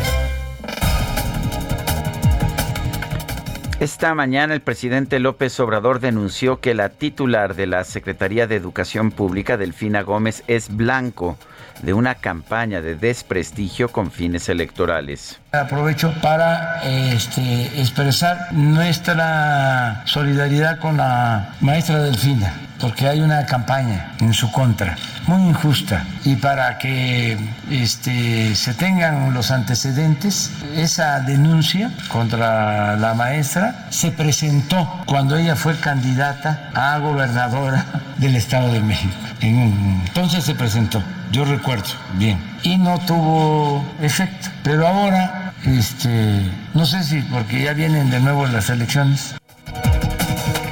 Bueno, la profesora eh, eh, le quitó a los trabajadores el 10% en beneficio de Morena, eso fue lo que dijo el Tribunal Electoral.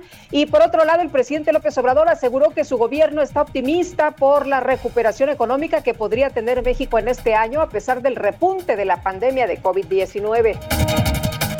En este espacio radiofónico, el presidente de la Cámara de Diputados, Sergio Gutiérrez Luna, aseguró que las conclusiones de las mesas de discusión del Parlamento abierto sobre la reforma eléctrica podrían ser incorporadas al dictamen final de la iniciativa. Y una vez con eso, estos resultados se trasladarán al dictamen, ese es el compromiso que estén plasmados en el dictamen y con base en eso ya ir buscando cuáles son las coincidencias y cuáles son los posibles puntos que tenemos que afinar. Mencionaba el diputado Ignacio Mier el día de ayer que habrá posibilidad de modificar algunas cuestiones que fueran eh, no, no digamos de alguna manera des, eh, desnaturalizaran la iniciativa original, pero que sí tuvieran un sentido. El gobernador de Hidalgo y presidente de la CONAGO, Mar Fayad, señaló que la participación en el Parlamento abierto sobre la reforma eléctrica tuvo un posicionamiento sin tintes partidistas. Y a nombre de los presentes y también de los que no están presentes, pues represento a, a la Conferencia Nacional de Gobernadores en esta nueva etapa, hice un posicionamiento ecuménico, sin cargas partidistas, sin cargas ideológicas ni del lado de los aplaudidores de la reforma ni del lado de los detractores, sino muy ecuménico como presidente de la CONAGO, muy consultado con los gobernadores para decirles las propuestas que son claras. El principal asesor médico del gobierno de los Estados Unidos, Anthony Fauci, aseguró que es demasiado pronto para determinar si el COVID se va a convertir en una enfermedad endémica. Son las 9 con 54 minutos, se nos acabó el tiempo, Guadalupe. Que la pasen todos muy bien, buen día, los esperamos mañana en punto de las 7. Hasta entonces, gracias de todo corazón.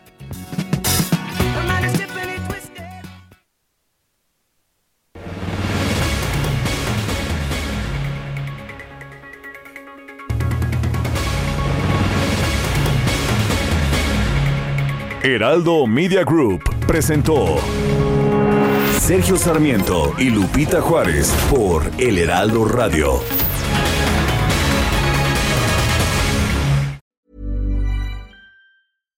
When you make decisions for your company, you look for the no-brainers. And if you have a lot of mailing to do, stamps.com is the ultimate no-brainer. It streamlines your processes to make your business more efficient, which makes you less busy. Mail checks, invoices, legal documents, and everything you need to keep your business running with Stamps.com. Seamlessly connect with every major marketplace and shopping cart. Schedule package pickups and see your cheapest and fastest shipping options from different carriers. With rates up to 89% off USPS and UPS rates. And with the Stamps.com mobile app, you can take care of mailing and shipping wherever you are. Make the same no-brainer decision as over 1 million other businesses with stamps.com. Sign up with code program for a 4-week trial plus free postage and a free digital scale. No long-term commitments or contracts.